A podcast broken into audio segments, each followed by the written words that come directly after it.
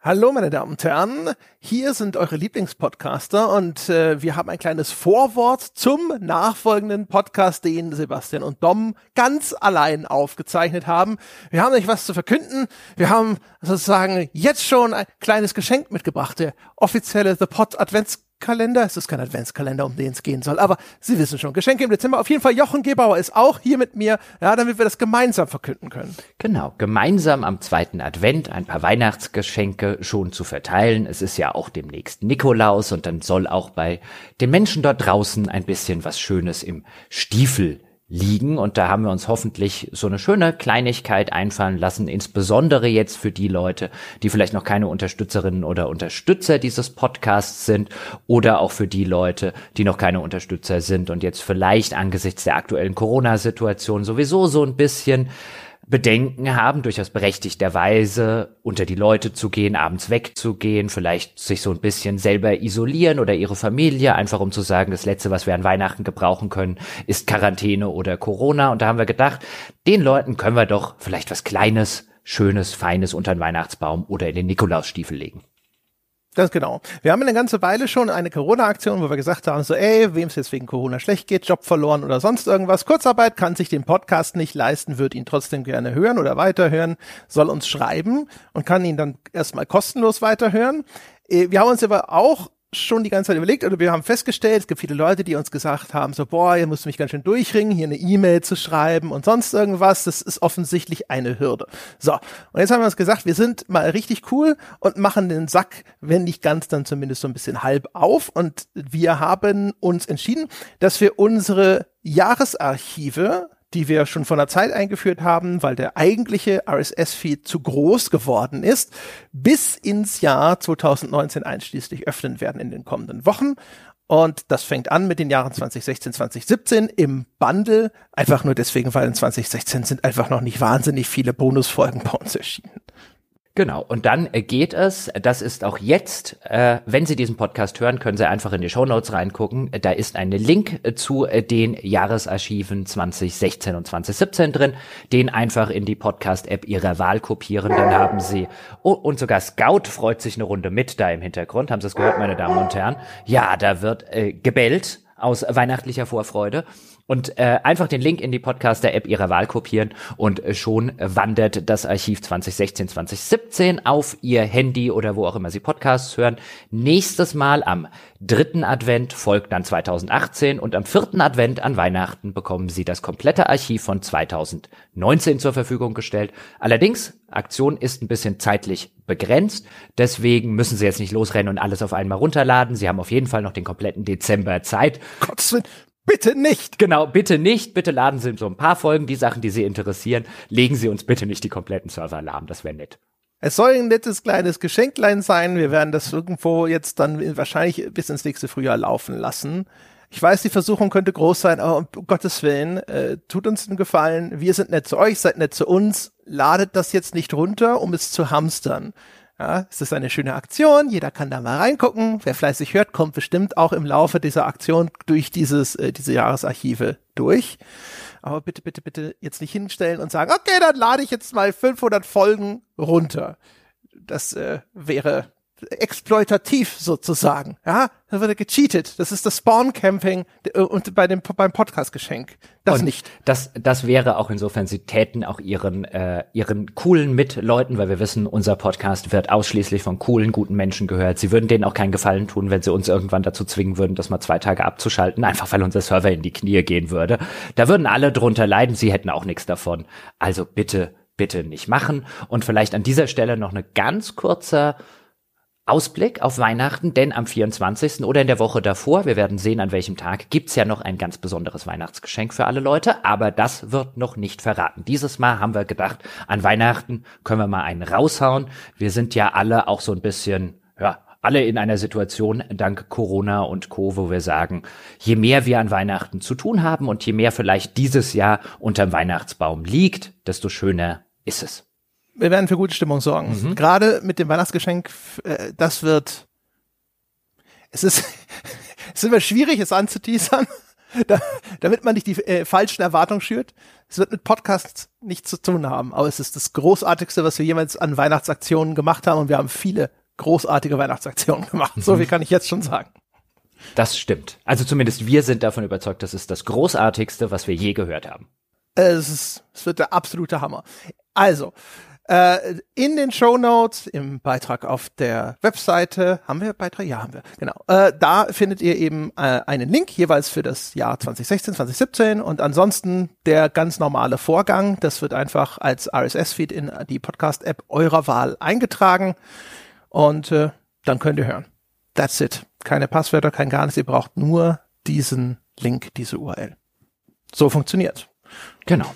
Genau. Und dann mit die, in, in diesem Sinne würde ich schon sagen, wir wollen ja jetzt hier dem, dem Sebastian und dem Dom nicht die Show stehlen. In diesem Sinne viel Spaß mit dem folgenden Podcast zu Battlefield. Ich bin auch sehr gespannt schon drauf. Ich habe ihn auch noch nicht gehört. Und von meiner Seite aus einen wunderschönen zweiten Advent. Bleibt gesund, bleibt munter und äh, wenn ihr die Möglichkeit dazu habt, beschenkt eure Lieben reichlich. Sie haben es verdient. Damit zurück ins Studio.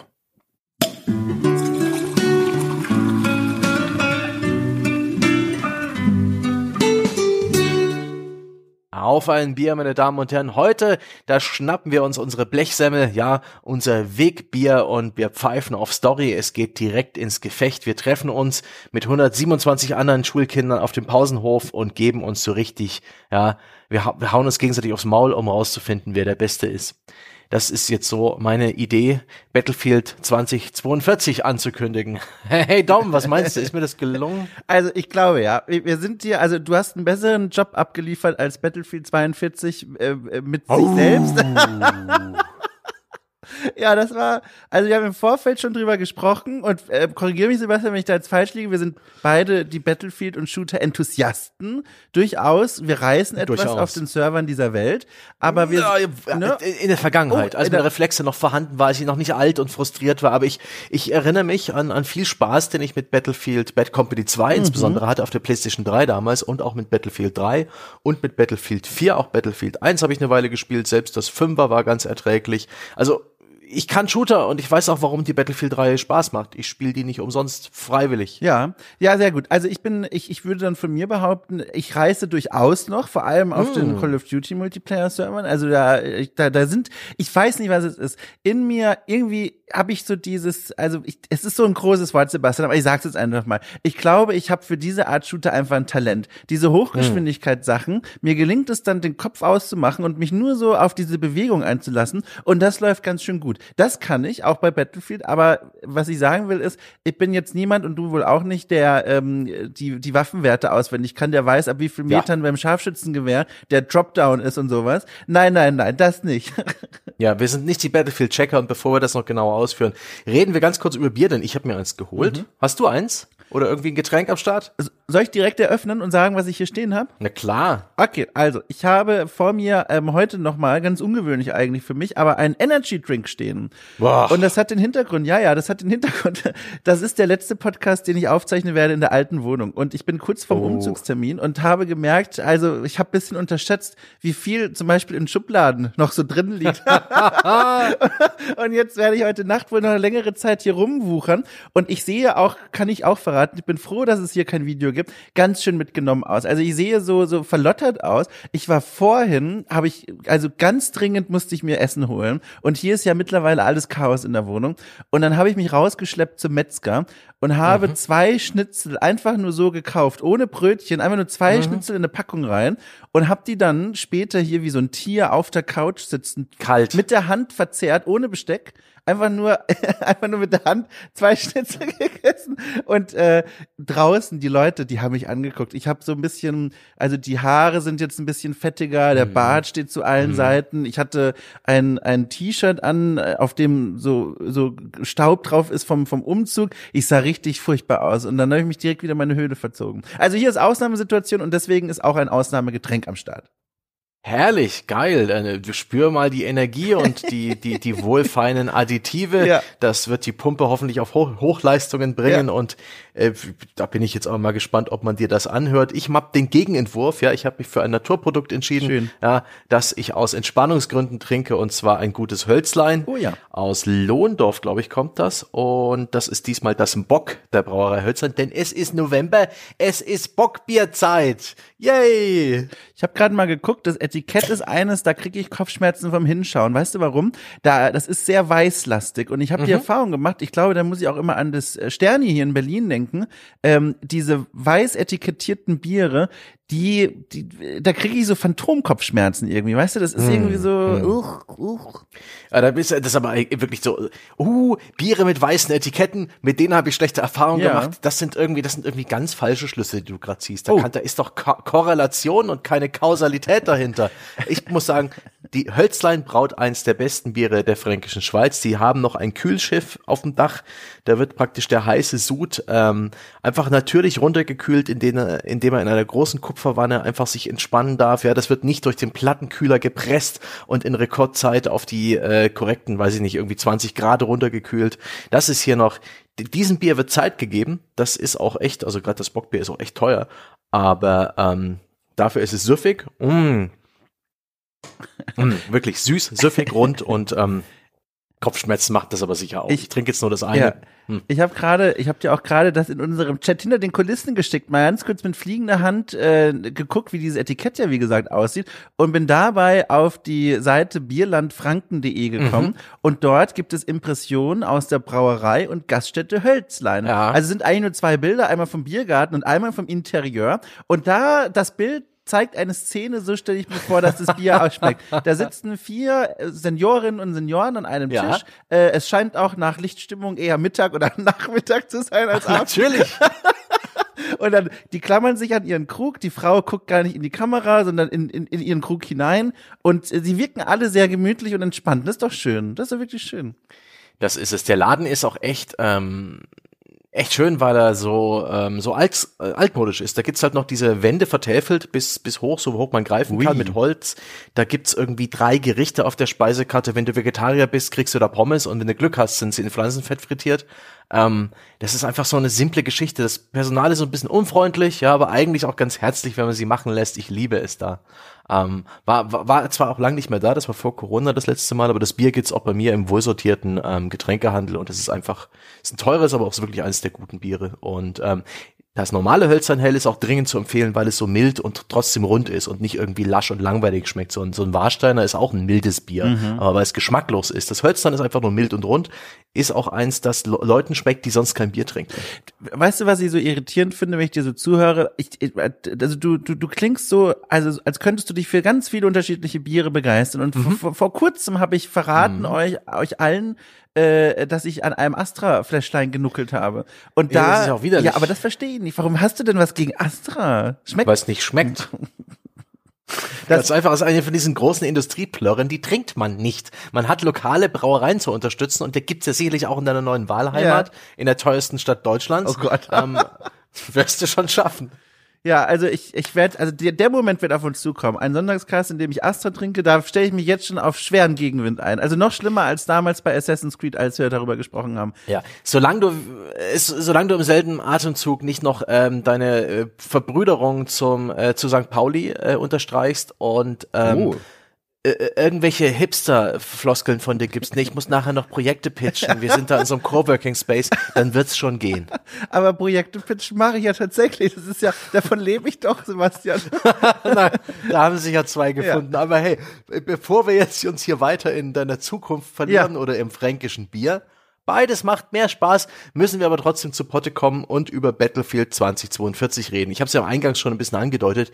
Wir sind beides nicht die Super-Profi-Checker. Es gibt da draußen ähm, Leute, Influencer oder YouTuber, keine Ahnung, Streamer, die haben sehr viel mehr Zeit in das Spiel gesteckt.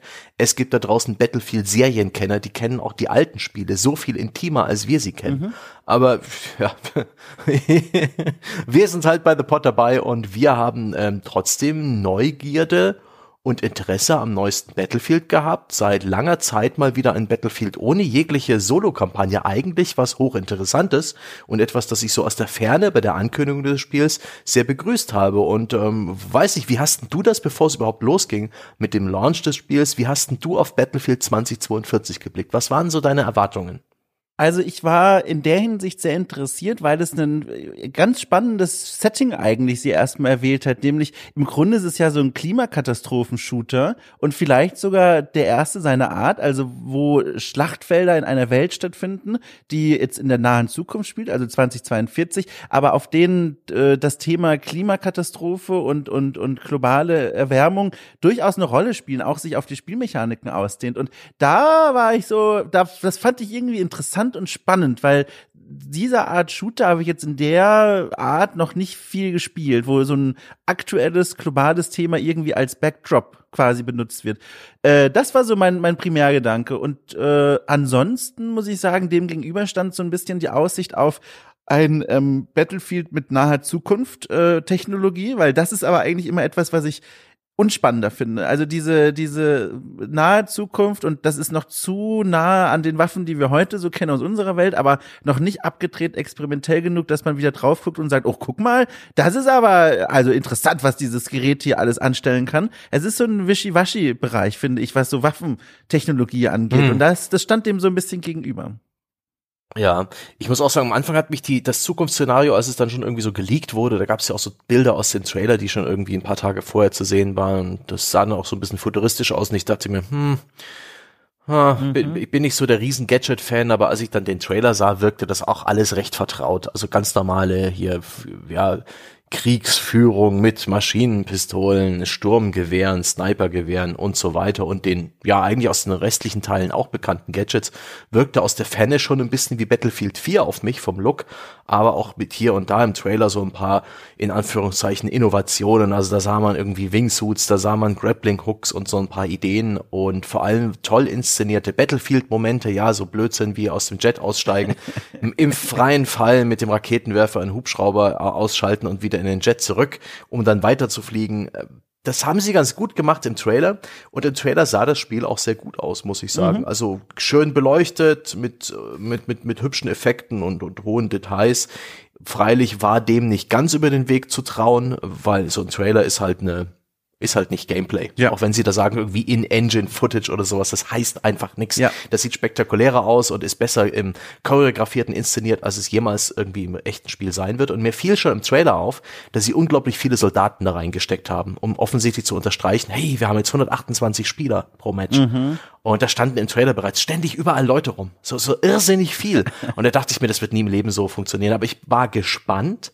Vor allen Dingen, weil sie eben diesmal keine Singleplayer-Kampagne anbieten. Das war in den letzten beiden Teilen auch eher so eine, hm, so ein, so ein, so eine Dreingabe eher. Während Battlefield 3 und 4 so richtige Solo-Kampagnen hatten, gab es ja in 1 und 5 dann diese, diese einzelnen Missionen. War Stories, so ja War Stories, die für sich alleine standen und die sich auch so ein bisschen angefühlt haben wie ein Tutorial für die Mehrspielerfunktionen und Spielmodi. Ja, wobei äh, gerade Battlefield 1, das war eines, das habe ich sehr gerne gespielt und da war ich fasziniert davon, was das mit diesem Schauplatz des Ersten Weltkriegs anstellt.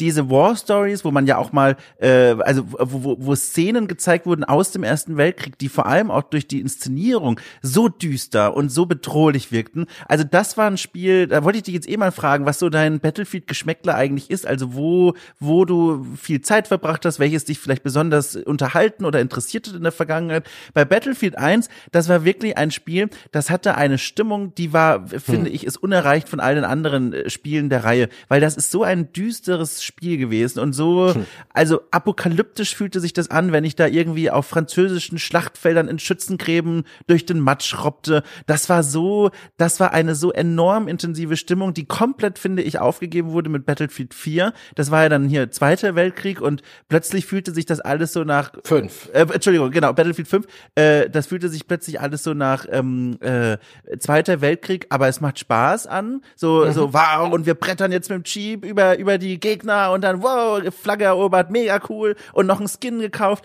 Das war so, uh, so ein bisschen, uh, mhm. Äh, passt irgendwie gar nicht, aber Battlefield 1, muah, also ganz toll, wow. Also mit Battlefield 1 fing die Serie langsam an, mich ein bisschen zu verlieren. Ich muss sagen, rückblickend war Battlefield 1 gar nicht mal so schlecht. Ich habe das bloß am Anfang nicht gemocht. Ich wollte nicht so richtig mich einlassen auf ein, ein Spiel, das tut so wie Erster Weltkrieg. Es fühlt sich aber an mit seinen Maschinengewehren und auch Sturmgewehr, also hier äh, Maschinenpistolen. Es fühlt sich an wie, wie ein Zweiter Weltkrieg Battlefield, Ja. weil sie eben sich einige Freiheiten erlaubt haben, damit die Klassen sich ähnlich anfühlen, wie man es aus Battlefield gewohnt ist. Und das hat, das Mit- war für mich ein Bruch. Ja. Beziehungsweise, da muss ich ganz kurz, weil das finde ich nämlich super faszinierend. Da, es gibt da eine ganze Reihe an Waffen, so ganze, so Einzelschusskarabiner, wo du immer so einen Schuss abgibst und dann musst du wirklich hier rechts diesen Karabiner so durchjagen äh, und dann kannst du noch mal einen Schuss abgeben. Die, Durchladen. Genau, durchladen. Das sind äh, tatsächlich ja auch historische Waffen aus Ja. dem Ersten Weltkrieg und auch die anderen, die du gerade angesprochen hast, die so ein bisschen auf so eine Art sich schon nach Zweiten Weltkrieg anfühlen und so ein bisschen all over the place sind, also Maschinenpistolen, Maschinengewehre, das sind überwiegend tatsächlich ja auch irgendwelche experimentellen Blaupausen, die äh, fl- mal entworfen wurden, wo es Prototypen gab, die aber nie eingesetzt wurden. Aber immerhin, finde ich, haben sie dann versucht, so eine Balance zu wahren zwischen, ja, so, es ist irgendwie noch Erster Weltkrieg, aber wir brauchen auch einfach für den Spielspaß und für die, für die Abwechslung auch solche Art von Waffen. Ich fand Ja. da diese, diesen Drahtseilakt fand ich da eigentlich noch ganz gelungen. Eben rückblickend muss ich auch sagen, war das Spiel nicht schlecht. Die Maps waren gut, also die, Ja. äh, die Wüstenmap mit dem Zug war gut. Verdun. Die, ähm, äh, ja, Ver- Verdun hatte was, diese, ich kann mir Mapnamen immer nie merken, diese, diese Gruppe von Inseln irgendwie an der Küste hat Spaß gemacht, wo es dieses Fort zu stürmen gab. Und die hatten wirklich, die, die, die hast du sofort wiedererkannt, die Maps. Die hatten auch große Strukturen drin, die haben die als Infanterie auch genügend Deckung geboten und schöne äh, Möglichkeiten gefunden, irgendwie das, äh, Funneling, ja, die Spieler zueinander zu führen zu interessanten ähm, Gefechtspunkten. Aber es gab eben auch so Features wie diesen, wie diese Ganzkörperrüstung, die man da finden konnte und so ein Blödsinn, den Battlefield. Die auch historisch ist, die ist historisch. Ich habe extra, Ach komm, doch, nein, ja, du bist doch der große sich Aufreger darüber, wenn Spiele Nee, äh, historisch in den Wort nehmen Nein, und dann sagst nein. du sofort, nein, nein, nein, nein, aber im Detail stimmt das nicht. Und jetzt äh, äh, gibst du da gerade wirklich dem, dem, dem Iron Man Anzug aus Battlefield 1 Schützenhilfe? Ja, aber es ist ja ganz geil, die gab's ja wirklich. Also die italienische äh, Armee hatte die tatsächlich. Die kannst du dir heute im Museum noch angucken. Man, aber es ist halt völlig befremdlich, weil man spielt das und ich wusste das ja vorher auch nicht. Ich habe ja auch erst gedacht, also das ist doch jetzt Bullshit. Und dann habe ich das mal gegoogelt und dann bin ich völlig erstaunt gewesen, dass es das wirklich gab. Also die Mission selbst, aber das gebe ich dir voll, die ist damals wirklich Quatsch gewesen. Es war eine italienische War Story. Da stürmt man ja mit, oder stürmen ist zu viel. Da läuft man mit zwei, drei anderen in einer ähnlichen Rüstung so einen Hang runter und schießt da hunderte Deutsche über den Haufen. Äh, das ist ein bisschen Quatsch. Aber dass es die Rüstung selbst gab, das war für mich auch ein Lerneffekt. Schön, da hast du also auch aus Battlefield 1 ein bisschen mehr mit rausgezogen. Ja. Jedenfalls, da- das war noch echt, also das ist auch eins, das habe ich länger gespielt, auch dadurch durch die Arbeit, das dürfte die Gamestar-Redaktion gewesen sein, genau, ähm, wa- was da gegen Feierabend meistens noch Spielrunden gab und es auch genügend irgendwie DLCs und andere Dinge gab, die man aus dem Spiel rausholen konnte, habe ich das immer wieder unter den Fingern gehabt und dann echt eigentlich auch gemocht. Battlefield 5 habe ich auch gespielt. Das habe ich am Anfang sogar erstmal lieber gespielt, weil ich mich mit diesem Zweiter Weltkriegsszenario vertrauter fühle, aber ich kam nicht ganz so gut rein. Ich mochte, dass ich da mit, ähm, mit diesem Schützengräbensystem, Ja. das war doch Battlefield 5, Genau. ja, wo man eben Verteidigung bauen konnte, so kleine Sandsackbarrieren. Da gab es für mich auch was zu tun. Abseits vom Schießen. Es gibt ja in Battlefield-Spielen, das ist auch ein Problem von 2042, immer wieder mal Leerlauf. Wenn jetzt zum Beispiel, wenn man irgendwo spawnt und da sind gerade gar keine Gegner, da hatte ich irgendwie echt Spaß damit. Okay, fuck it, dann baue ich jetzt hier die Verteidigungslinie auf. In dem Spielmodus wird ja eh der Gegner dann hier durchkommen. Ja. Dann habe ich irgendwie was gemacht und noch ein paar XP-Punkte verdient. Das hat mir Spaß gemacht. Ich mochte generell das Szenario. Ich mochte einige dieser Maps sehr gern. Also diese, oh Gott, wie hießen die? Dieses kleine französische Dorf umringt von blühenden Feldern. Oh ja, wunderschön. Ich habe den Namen vergessen, aber ganz malerisch, Wahnsinn. Und dem gegenüber sowas wie Rotterdam oder so, Ja. völlig eingebrochene Großstädte in Europa. Wow. Die waren als Kulissen schon toll. Als, als Maps fand ich sie teilweise ein bisschen schwierig, Ja. vor allen Dingen wegen der, die hatten irgendwie an der Grafik-Engine was getan. Es gab viel mehr Effekte, viel mehr Glanz, Reflexion und so weiter. Ich hatte in dem Spiel echt große Probleme, die Gegner zu sehen Ja. und wirklich auszumachen. Ich hatte gelesen, das ist aber schon eine Weile her, deswegen nicht bitte drauf festnageln, nur so ganz lose so ein Pinner in den Finger reindrücken. Mehr ist nicht erlaubt. Ähm, Ich habe gelesen, dass ähm, der Typ auch gewechselt ist, der für das Art, äh, für, für Art Design hauptverantwortlich war, der quasi die, die künstlerische Vision vorgegeben hat, dass der bei Battlefield 1 ein anderer war, als der jetzt von Battlefield 5. Und das ist was, also man sieht das ja sofort. Also Battlefield 1 mhm. hat ja kaum bunte Farben, alles matschig, dunkel und bedrohlich. Und Battlefield 5, das wie du es beschrieben hast, sowohl durch die Glanzeffekte, aber auch durch die verwendeten Farben, das Spiel strahlt. Also das mhm. ist völlig andere, ich sag mal, Beleuchtung des Zweiten Weltkriegs, wie man es selten hm. zuvor gesehen hat. Und so muss ich sagen, rückblickend betrachtet, sind eben diese beiden Spiele die, wo mich Battlefield dann langsam so ein bisschen verloren hat. Ich, ich sicher ist es auch ein Teil äh, mein Problem, weniger Zeit, weniger Lust vielleicht auch, mich da reinzuarbeiten, schlechtere Reflexe jetzt im Alter. Und ähm, mein Lieblings-Battlefield ist ganz klar Bad Company 2. Mhm. Da, da habe ich wirklich, damals war das für mich der erste längere involvierte Battlefield-Teil, in den ich wirklich Zeit gesteckt habe, in den ich alles freigeschaltet habe, in dem ich die Maps in- und auswendig kennengelernt habe und wo ich wirklich, wirklich Spaß hatte. Und dieser Spaß zog mich auch weiter durch Battlefield 3 und Battlefield 4. Ähm, den dritten habe ich irgendwie einen Tick lieber gespielt, den vierten habe ich aber auch wirklich gerne gespielt und das teilweise bis in die ähm, Add-ons hinein, die ich auch noch dann als Videoredakteur beispielsweise in der GameStar begleitet habe, wo ich gedacht habe, ach geil, mal wieder Battlefield spielen. Das hat Spaß gemacht, da kannte ich mich auch aus. Und das war eine schöne Zeit. Ich muss sagen, gerade Bad Company 2 hat diesen perfekte Mischung aus ein bisschen arcadigen Gameplay, da konnte man sich noch nicht hinlegen, da konnte man sich bloß hinknien. Da waren die Gegner aufgrund der PS2 3 Grafik alle noch relativ leicht auszumachen. Da gab es viele Spielmodi, die halt das Geschehen sehr gut geführt haben, insbesondere der fantastische Rush-Modus, den ich bis heute liebe, der eben so die Multiplayer-Maps sehr schlauchförmig macht und eine langsam von einer zur anderen Seite wandernde Konfliktlinie da ähm, hinbaut. Und das habe ich so gemocht. Rush of Arica Harbor, das war der krasseste Schissel. Kommen wir auch noch dazu, dass es ja auch irgendwie in Battlefield 2042 enthalten ist. Welches ist denn dein Lieblingsteil? Also ich äh, von Battlefield 1 mal abgesehen, dass mir vor allem atmosphärisch das wirklich mhm. Eindruck hinterlassen hat, äh, tatsächlich auch Bad Company 2, das war auch mein Spiel, mit dem ich bestimmt mit Abstand äh, damals auf der Xbox äh, am meisten Zeit verbracht habe. Ich glaube, das ist ja auch ohnehin einer der Lieblinge, ne, von dem gesamten mhm. Franchise, so das ist so ein All-Time Favorite, taucht ja in der Form auch jetzt im Battlefield 2042 wieder auf.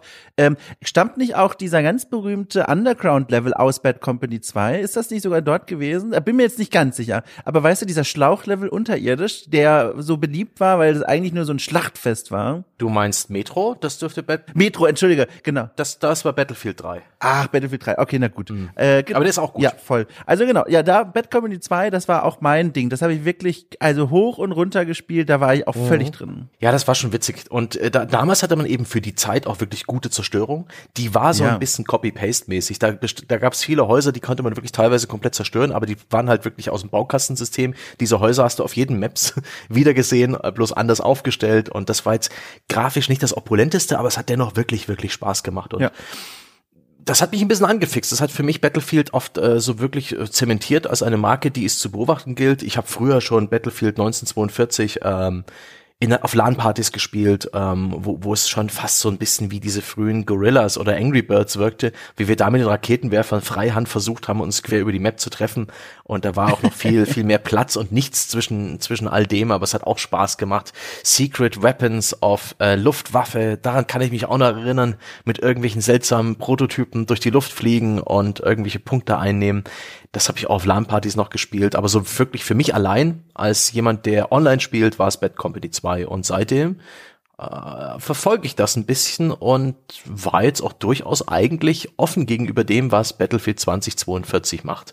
Hab's dann tatsächlich sogar schon ein bisschen in der Early Access Phase gespielt. Ich auch, ja. ähm, ging am 12. November los. Ähm, da konnte man praktisch als, oh, es gab schon, schon eher eine, eine, eine offene Beta und dann für die Käufer der teuren Versionen und für die Abonnenten von den teuren Abos konnte man schon ab 12. November losspielen und am 19. November 2021 dann Battlefield 2042 für die Playstation, die Xbox, sowohl die äh, aktuellen als auch die älteren Konsolen und auch für den PC ist es erschienen, programmiert von DICE in Schweden mit Unterstützung von Ripple Effect Studios, ehemals DICE LA, EA Göteborg und Criterion Games, kostet zwischen 60 bis 110 Euro, je nach Edition und Plattform. Und es steckt eine Menge drin, ne? Wollen wir das mal kurz zur Übersicht sagen, was man da eigentlich machen mhm. kann? Also im Grunde mhm. fußt dieses Spiel auf drei Säulen. Das eine ist natürlich Battlefield 2042, ein eigenes Spiel, über das wir jetzt gleich sprechen werden. Und dann gibt es zwei Modi, von denen vor allem einer, finde ich, besonders hervorzuheben ist. Also der, der weniger, finde ich, interessante, weiß nicht, wie es dir damit geht, ist hm. Battlefield Hard Zone. Das ist quasi so Squad-Oriented Hazard Zone. Hazard Zone. Oh, Entschuldigung, habe ich mir hier meine Autokorrektur im Google Doc hat hier Spaß gemacht. Hazard Zone. Genau. Also im Grunde äh, ist das eine komprimierte Spielerfahrung. Da geht es darum, dass kleinere Squads äh, losziehen, um bestimmte Missionsmarker auf der Karte äh, äh, zu schnappen. Also ob es irgendwelche Datensätze mhm. runterladen mhm. sind und dann wieder aus der Map raus verschwinden. Also so ein, so ein ne, strategischer, taktischer Modus. Und dann gibt es noch diese Experimentierbox, nämlich Battlefield Portal. Und dort kann man verschiedenen Konstellationen beitreten, wo unterschiedliche alte Teile des Franchises entweder mhm. gegeneinander gespielt werden oder einfach also ich möchte fast sagen, emuliert werden. Also man kann mhm. zum Beispiel den Conquest-Modus von Battlefield 3 spielen, man kann den Rush-Modus von Bad Company 2 spielen. Und wenn man das sich mal so anguckt, Sebastian, nur so auf dem Papier, da muss man doch erstmal sagen, also ich persönlich bin auf eine Art beeindruckt davon, dass technisch das möglich ist, dass so viel Zeug in diesem einem Spiel drin ist.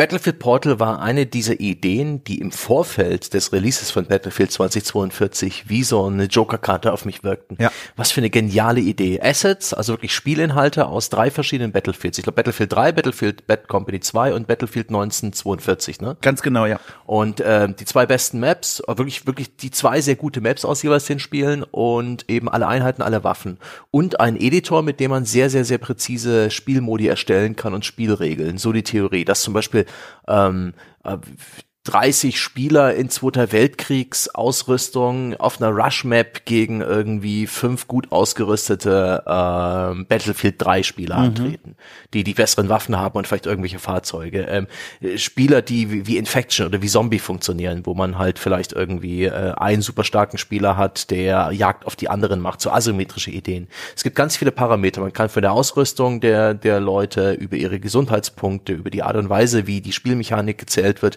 alles alles wirklich sehr fein editieren. Das klang im Vorfeld so nach einem unendlich wiederspielbaren Multiplayer-Baukasten mit halt Spielsteinen aus drei verschiedenen Battlefields, die auch munter kombiniert werden können. Und die Idee fand ich großartig. Ja. Die hatte Potenzial. Beachte den äh, die Vergangenheitsform. Ja. Willst du schon auflösen, was mit dir passiert ist, oder? nee, nee. Wir haben ganz gut angeteasert, ja, äh, die, die, diese zwei Bestandteile, einmal diesen Squad-basierten, etwas äh, PvPvE-Modus mit äh, Hazard Zone, mhm. einmal diese, diese, diesen Wunschkasten in Portal. Aber bevor wir das besprechen, ja. besprechen wir doch lieber mal All-Out Warfare. So ein bisschen, man hat den Eindruck, das Kernstück mhm. dieses neuen reinen Multiplayer Battlefield 2042. Ja, ganz genau. Kann man spielen in zwei unterschiedlichen Spielmodi, die berühmten Battlefield-Spielmodi, also Conquest und Rush. Also Conquest, wer es nicht kennt, die Idee, dass die Map unterteilt ist in verschiedene strategische Areale, mhm. also verschiedene Punkte und äh, man muss diese Punkte erobern und je mehr man dieser Punkte hält, desto schneller tickt das Verstärkungsticket der, des gegnerischen Teams runter. Also das Team verliert nach und nach an Nachschub. Äh, das ist der Conquest-Modus und der Rush-Modus, das ist der, den du vorhin auch schon beschrieben hast als deinen Favoriten. Äh, da gibt es eine Frontlinie, die sich verschiebt, ein Team, das verteidigt und eines, das angreift. Und das angreifende Team muss ein bis zwei Punkte erobern und halten und dann, wenn das gelungen ist, wird die Frontlinie ein Stück weiter verschoben. Mhm. Und das geht so lange, bis entweder die Angreifer keine Tickets, also keine Verstärkung mehr haben, nicht mehr respawnen können oder der Timer abgelaufen ist. Oder sie natürlich ihr Ziel erreichen. Hm. A Breakthrough heißt der Modus. Ist es nicht Rush? Bei Rush muss man Bomben legen an den Zielorten. Ach Gott, ja. Und kann diese Bomben ja. auch noch entschärfen, was finde ich Rush auch besser macht. Ja. Äh, in dem Fall reicht es einfach, dass genügend äh, vom Angreiferteam wie Amöben über den Flaggenpunkt äh, sich rüberwälzen und ihn dann langfristig einfach durch Verdrängung einnehmen. Bei Rush gibt's diese wirklich sehr konkreten ähm, ja, Container, die man in die Luft sprengen muss. Ähm, kleiner, aber feiner Unterschied, finde ich. Und ja. das ist tatsächlich, All Out Warfare sagt, äh, nennt sich das bei ähm, Battlefield 2042. Das gibt ähm, auch einige Maps, ich glaube zehn Stück insgesamt mhm. in dem Spiel. Und die sind auch recht groß und eben auch auf 128 Spieler ausgelegt. In beiden dieser Modi gibt's auch ein, ein, Stück weit irgendwie sehr ja, Anpassungen in die Richtung. Bei Conquest, was früher einfach äh, ein Modus war, wo man sich selbst entscheiden konnte, welche Flagge verteidige ich jetzt, welche Flagge greife ich an und das teilweise für wirklich ein sehr dynamisches Gameplay gesorgt hat, weil ähm, es manchmal vielleicht schlau war, im, die Flagge anzugreifen, die direkt in der Nähe des Gegnerspawns ist, weil der Gegner vielleicht längst über die halbe Map äh, in Richtung deiner Mannschaft gelaufen ist und da hinten vielleicht die Verteidigung vernachlässigt. Also wenn man sich da irgendwie in einen Hubschrauber setzt oder in ein Fahrzeug, kann man das aus Stunts machen. Jetzt mit 128 Spielern ist es ganz schön viel Holz für relativ wenige Flaggenpunkte, deswegen gibt's jetzt Unterflaggen. Und das finde ich eigentlich in der Theorie sehr gut. Da gibt's also nicht mehr Flaggenpunkt A, sondern Flaggenpunkt A1 und A2. Und erst wenn die beide von einem Team gehalten wird, flippt dieser Sektor seinen, äh, ja, seine Farbe und man sammelt eben Punkte oder verliert Punkte dafür. Und das ergibt in der Theorie so Mini-Gefechte, etwas involviertere kleine Schlachten um einen Flaggenpunkt, der eben nicht einfach dann plötzlich äh, vom Gegner gestappt wurde und ab dann kann der Gegner da spawnen, sondern es ist so ein bisschen ein längeres Hin und Her an den einzelnen Hotspots der Map, bis dieser Punkt, ja, seinen Besitzer gewechselt ja. hat. Fand ich in der Theorie sehr gut hat er mit der Praxis aber für, für gar nicht so einen spürbaren Unterschied gesorgt für mich. Ich finde es in der Praxis also geradezu furchtbar. Äh, das war so ein Chaos, oder es ist so ein Chaos, weil du so eine hohe Anzahl von Spielern hast, also bis zu 128 hm. und Conquest ist ja so ein dezentraler Spielmodus. Das heißt im Grunde ist überall die Front um dich herum, je nachdem, wo sich gerade die Truppenverbände forcieren und fokussieren. Und ich hatte dann ganz oft diese Momente, so war mein Spielerlebnis geprägt, du spawnst irgendwo und dann sagst du, okay, ich nehme jetzt zum Ziel, hier in der Nähe ist A1 meinetwegen, da gehe ich jetzt hin. Und auf dem Weg zu A1 komme ich aber irgendwie an einem Gegner vorbei, der gerade von C vorbeikommt, irgendwie, der von dort losgestartet ist und hinter meinem Rücken oder in meinem Rücken ist und mich einfach über den Haufen schießt. Und dieses, man weiß irgendwie nie, wo gerade die Frontlinie ist, weil es ja de facto keine gibt, finde ich in diesem Modus noch viel verwirrender, als es ohnehin schon ist. Äh, deswegen bin ich immer ein großer Fan von diesem Breakthrough oder Rush-Modi auch gewesen, mhm. weil du dort ganz klar weißt, dort ist vorne und hinter mir ist hinten. Und ja. weißt du, man kann sich dann, man kann sich so langsam vorkämpfen, man weiß, wo die Frontlinie ist, man kann auch mal taktische Entscheidungen treffen und sagen, ich ziehe mich etwas zurück und lade erstmal Munition wieder auf oder so. Aber in Conquest fühlt sich das immer an wie ein riesiges Kolosseum. Dort wurden Flaggen aufgebaut und du kämpfst jetzt einfach wie ein Gladiator um dein Leben. Also wie wild. Und dadurch, dass es Projektilwaffen sind, stirbst du halt auch ständig. Und das ist so,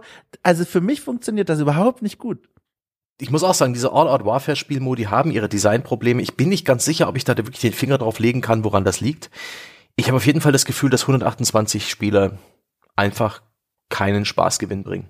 Gar keinen. Für Conquest meinst du oder grundsätzlich? Für, für das Battlefield, das wir aktuell spielen. Ja. In, in, weder im Breakthrough noch in Conquest habe ich das Gefühl, ja. ähm, bringen diese großen Spielerzahlen ein Plus an Spielspaß. Denn ähm, die Maps wirken extrem groß extrem ja. breit gezogen, ja. Auch wirklich voller Leerlauf, auch architekturell. Da hast du ganz viele leere Flächen zwischen den einzelnen Hotspots, wo auch ein bisschen mit Bebauung, mit Hochhäusern oder irgendwelchen Strukturen oder einer Bohrinsel, die auch wirklich cool ist, also ein bisschen was gemacht wird, was interessanter aussieht, aber dazwischen ist unglaublich viel nichts und unglaublich hohe Sichtlinien, die eben Fahrzeugen und Snipern auch die das Leben erleichtern und dich als Infanterie ganz schön frustriert zurücklassen. Und ich finde, da geht einfach hm, es wurden zu viele Kompromisse gemacht, um irgendwie diese 128 Spieler funktionieren zu lassen. Und es ist es ist einfach zu viel los, stellenweise, als dass es dann äh, für dich ein cooles Spielgefühl gibt. Klar, du hast viele Gegner, aber eben auch ähm, aus viele Gegner, die du nicht siehst oder die aus Richtungen kommen, die du nicht erwartest. Und so kommt es immer wieder zu diesen Fleischwolf-Situationen. Mhm. Die können manchmal Spaß machen. Nicht umsonst haben wir alle gerne im Battlefield 3 Metro gespielt, weil Metro gerade bei den Treppenhäusern, U-Bahn hoch zum Verteilergeschoss der reinste Fleischwolf ist. Aber darauf können sich die Leute einlassen und es gibt da diesen eine Stelle. Und in den anderen Modi hatte ich jetzt öfters das Gefühl, dass ich, weiß nicht, ich, ich sehe irgendwie drei, vier, vielleicht sogar fünf Mann hinter einer Mauer stehen, die alle irgendwie in eine Richtung feuern, geh da auch hin und werde dann von einem Panzer, der aus einer anderen Richtung kommt, zerwolft, ohne dass ich das Gefühl hatte, so richtig zu wissen, warum das alles so ist, wie sich die Schlacht bewegt. Aber das ist auch etwas, was ich vielleicht in diesem Spiel noch nicht entwickelt habe. So ein gewisses Gefühl für die Schlacht, ein Gefühl für die Maps, aus welchen Richtungen ist es wahrscheinlich, dass hier Leute kommen, ähm, wo sind hier gute Laufwege, wo schlechte Laufwege. Aber ich habe auch das Gefühl, das geben diese Maps nicht so gern her. Ähm, Boah, also ja, ja. zwischen diesen Mini-Flaggenpunkten habe ich da teilweise schon irgendwie Spaß gehabt, aber auch da zwischen A1 und B1, wenn die jetzt in gegnerischen, wenn eins davon in Gegnerhand war und du wusstest, jetzt musst du diesen anderen verteidigen oder möglichst noch den anderen zurückholen, sonst fällt diese komplette Zone. da ist es auch sehr oft in so einen Fleischwolf Ja. übergegangen. Ich spawne dort, gehe fünf Schritte und bin tot, weil halt irgendwie 40 Leute ihre ja, Kim und Korn grob in die Richtung halten und dich beim Spawn auch recht schnell erwischen. Boah, Also ich habe ich hab halt gemerkt, ich habe halt gemerkt, bei mir hat sich so ein, ein roter Faden ergeben, immer in beiden Spiel Spielmodi übrigens, immer wenn die Map sehr offen war, wenn man an Stellen war, wo wirklich weite Sichtlinien war, wenn, wenn viele Angriffsflächen offen war, hat es am wenigsten Spaß gemacht, weil dann es immer wieder zu diesem Phänomen kam, das du auch gerade beschrieben hast, wie also ein Schuss aus dem Nichts. Ich kann nicht mal sagen, woher der kommt. Er erwischt mich, ich kann vielleicht noch mich umdrehen und gucken, woher das kommt und dann bin ich schon tot. Und das dieses Problem, das bestand auch schon in älteren Battlefields, aber hier wird es halt hochgedreht, äh, was den Problemfaktor angeht, weil es eben so viele Spieler sind und diese Situationen viel häufiger auftreten. Und jedes Mal dafür, wenn die Maps einen Bereich er erreicht haben, der verengt ist, also zum Beispiel bei, bei, bei Breakthrough, wenn es dann darum geht, ein Hochhaus oben auf dem Dach das zu besetzen und oben drängen sich da 50 Spieler und alle haben ihre Türmchen aufgestellt und dann zu versuchen, dieses Gebäude zu stürmen, entweder über diese Grapple Hooks an der Seite oder mit den Aufzügen oder mit einem Flugzeug oder einem Helikopter. Das hat Spaß gemacht, weil zum einen man sieht, wohin man gehen muss, man, man hat nicht mehr diese Überraschungseffekte, man wird aus dem Nichts erschossen und zum anderen äh, entsteht da, finde ich, am meisten dieses Battlefield-Gefühl, so dieses absolute Chaos. Jemand schmeißt einen Panzer über dem Dach ab, das, der fliegt runter, andere versuchen mit Grapple-Hooks äh, hochzukommen, andere springen runter und öffnen den Fallschirm und schießen gegen die Hausfassade. Das sind dann diese Battlefield-Momente, wo du denkst, so mein Gott, also ich lebe hier vielleicht nur zehn Sekunden am Stück, aber das, was ich sehe, ist Michael Bay und das ist krass und das ist irgendwie auch cool. Aber immer, wenn sich die Maps geöffnet haben, war das so ein, weißt du, so Sprint-Taste drücken, hechel, hechel, hechel und dann hörst du schon den ersten Schuss an dir vorbeifliegen und bevor du gucken kannst, bist du tot. Und das habe ich ganz doll gemerkt. Ja, vielleicht wirklich meine, meine grundlegende Erfahrung in Battlefield 2042 war die Suche nach dem Spielspaß.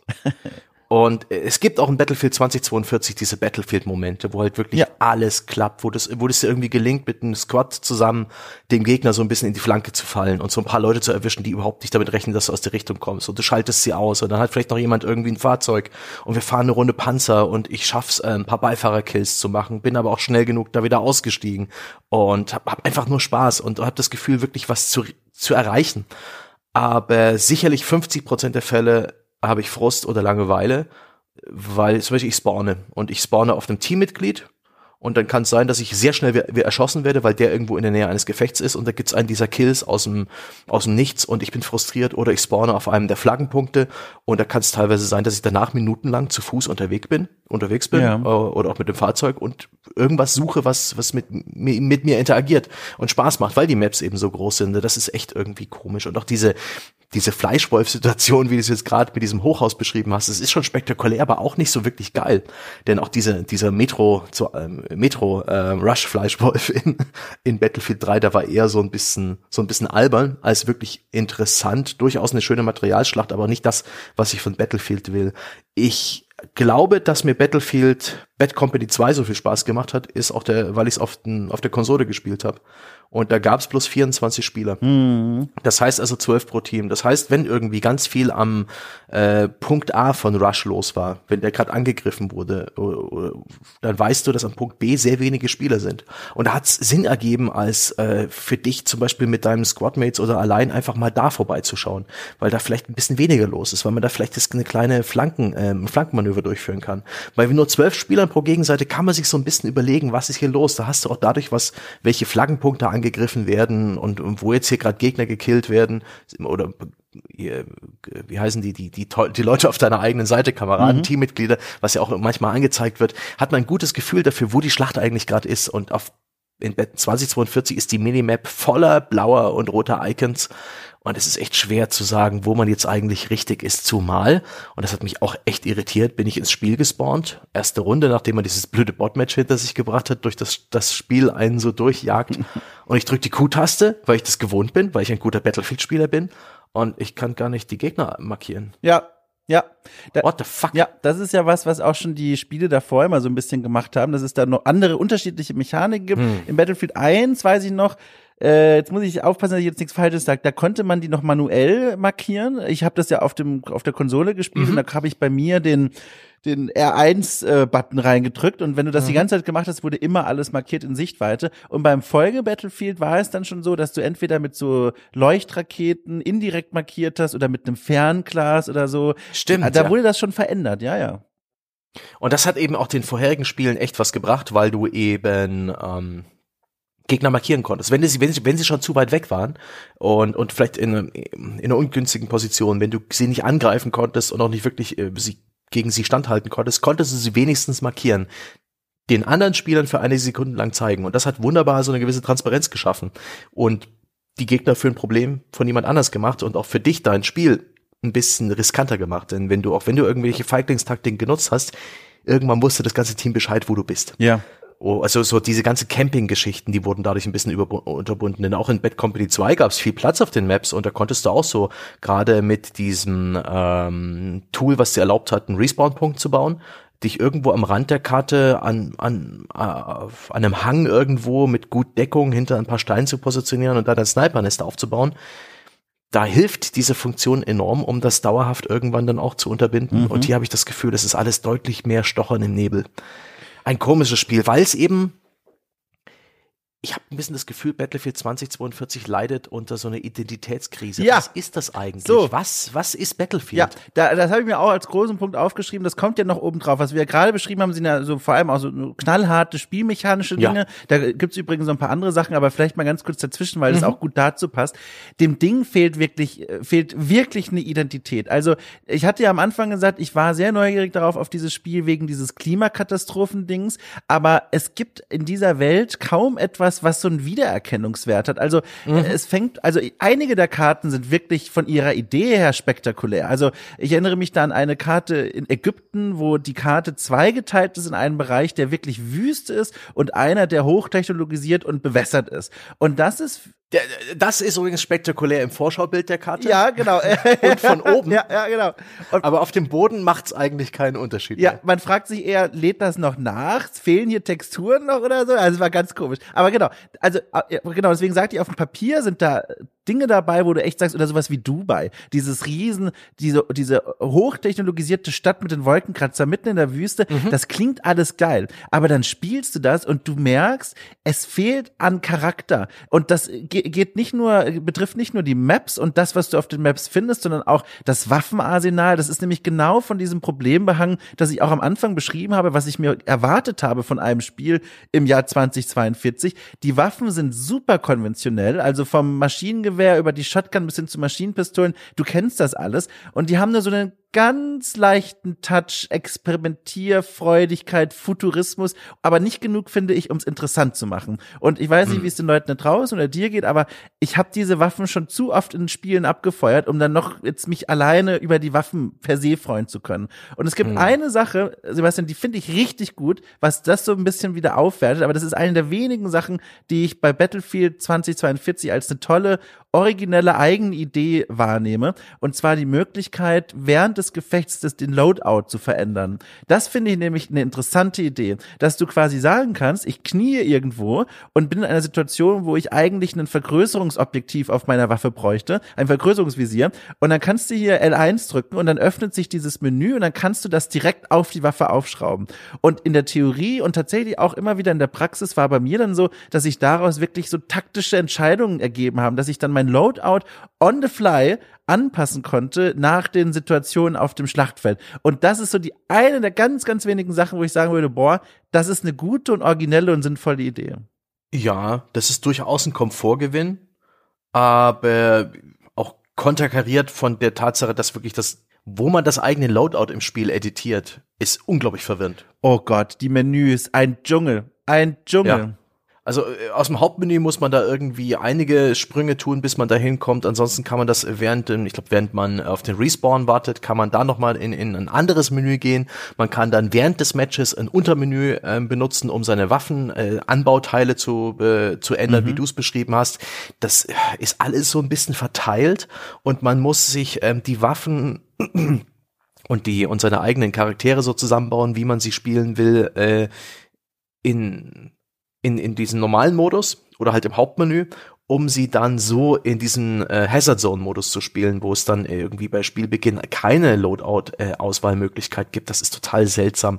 Und dann gibt's wieder äh, mit Battlefield Portal diese ganze Retro- und Eigenbaugeschichte, wo dann auch noch andere Loadouts vorhanden sind und andere Waffen und das alles wirkt irgendwie völlig zerstreut und nicht wie ein ganzes Spiel, was zusammengehört. Auch wie, wie Endbildschirme von Missionen aussehen, auf welche Art und Weise man einfach so aus einer Runde rausgekickt wird. Dann gibt's auch irgendwie einen Abrechnungsbildschirm, wo dann XP aufgezählt werden, aber das wirkt, das wirkt so halbfertig, das ja. wirkt so unentschlossen. Das ist überhaupt nicht rund. Das gibt überhaupt keine, kein großes Ganzes. Das wirkt wie, es hätten wirklich vier Studios an dem Spiel dran gearbeitet und verschiedene Dinge einfach dann in, in ein finales Spiel gegossen. Und so ist es für mich ein ganz, ganz befremdliches Gefühl, gerade zu Rundenbeginn und zu Rundenende, was in dem Spiel los ist, wo ich, wo sind meine relevanten Optionen, wo kann ich einstellen, was ich brauche.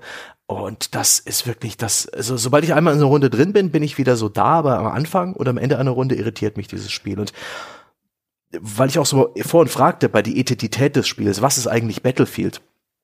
Da ist äh, für mich auch Battlefield definitiv das Spiel mit den vier Soldatenklassen. Mhm. Mit dem Assault, also mit dem Sturmsoldaten, der sehr gut ballern kann und ein schöner Allrounder ist, mit dem ähm, Support, der mit einem Maschinengewehr und einem, äh, vielleicht sogar mit einem Suppression-System, das es in diesem Spiel auch nicht mehr gibt, ähm, einfach den Gegner stören kann, auch wenn er ihn nicht direkt trifft, dann kann er ihn verlangsamen und seine Sicht behindern, indem er ihn sozusagen in Deckungsfeuer drauf gibt. Es gibt den Engineer, das ist der Typ gegen Fahrzeuge, der hat einen Raketenwerfer dabei und vielleicht auch irgendwelche Anti-Tank-Minen und anderes Zeug. Und äh, der Support hat also Munitionspakete dabei und es gibt den Sniper, den Recon. Der hat vielleicht irgendwelche Sensorgranaten dabei, der kann einen Spawnpunkt setzen und das ist der Typ für die äh, für die Scharfschützengeschichten. Und das ist so eine, das hat einfach wunderbar funktioniert. Ähm, äh, Medic Medic, die Medic-Funktion hatte der Assault, glaube ich, in den ja, genau, ja, ja, ne? ja. Genau. Und so hast du so eine gewisse Rollenverteilung. Du hattest ähm, teilweise auch verschiedene Waffenklassen, die, ähm, die praktisch nur gewissen Soldatenklassen zur Verfügung standen. Der Engineer mit seinem Anti-Panzer-Equipment konnte dafür, damit er nicht so overpowered ist, halt nur Submachine Guns benutzen, also Maschinenpistolen. Die sind gut auf mittlere bis nahe Distanz, aber mit denen kannst du halt nicht quer über die Map ballern.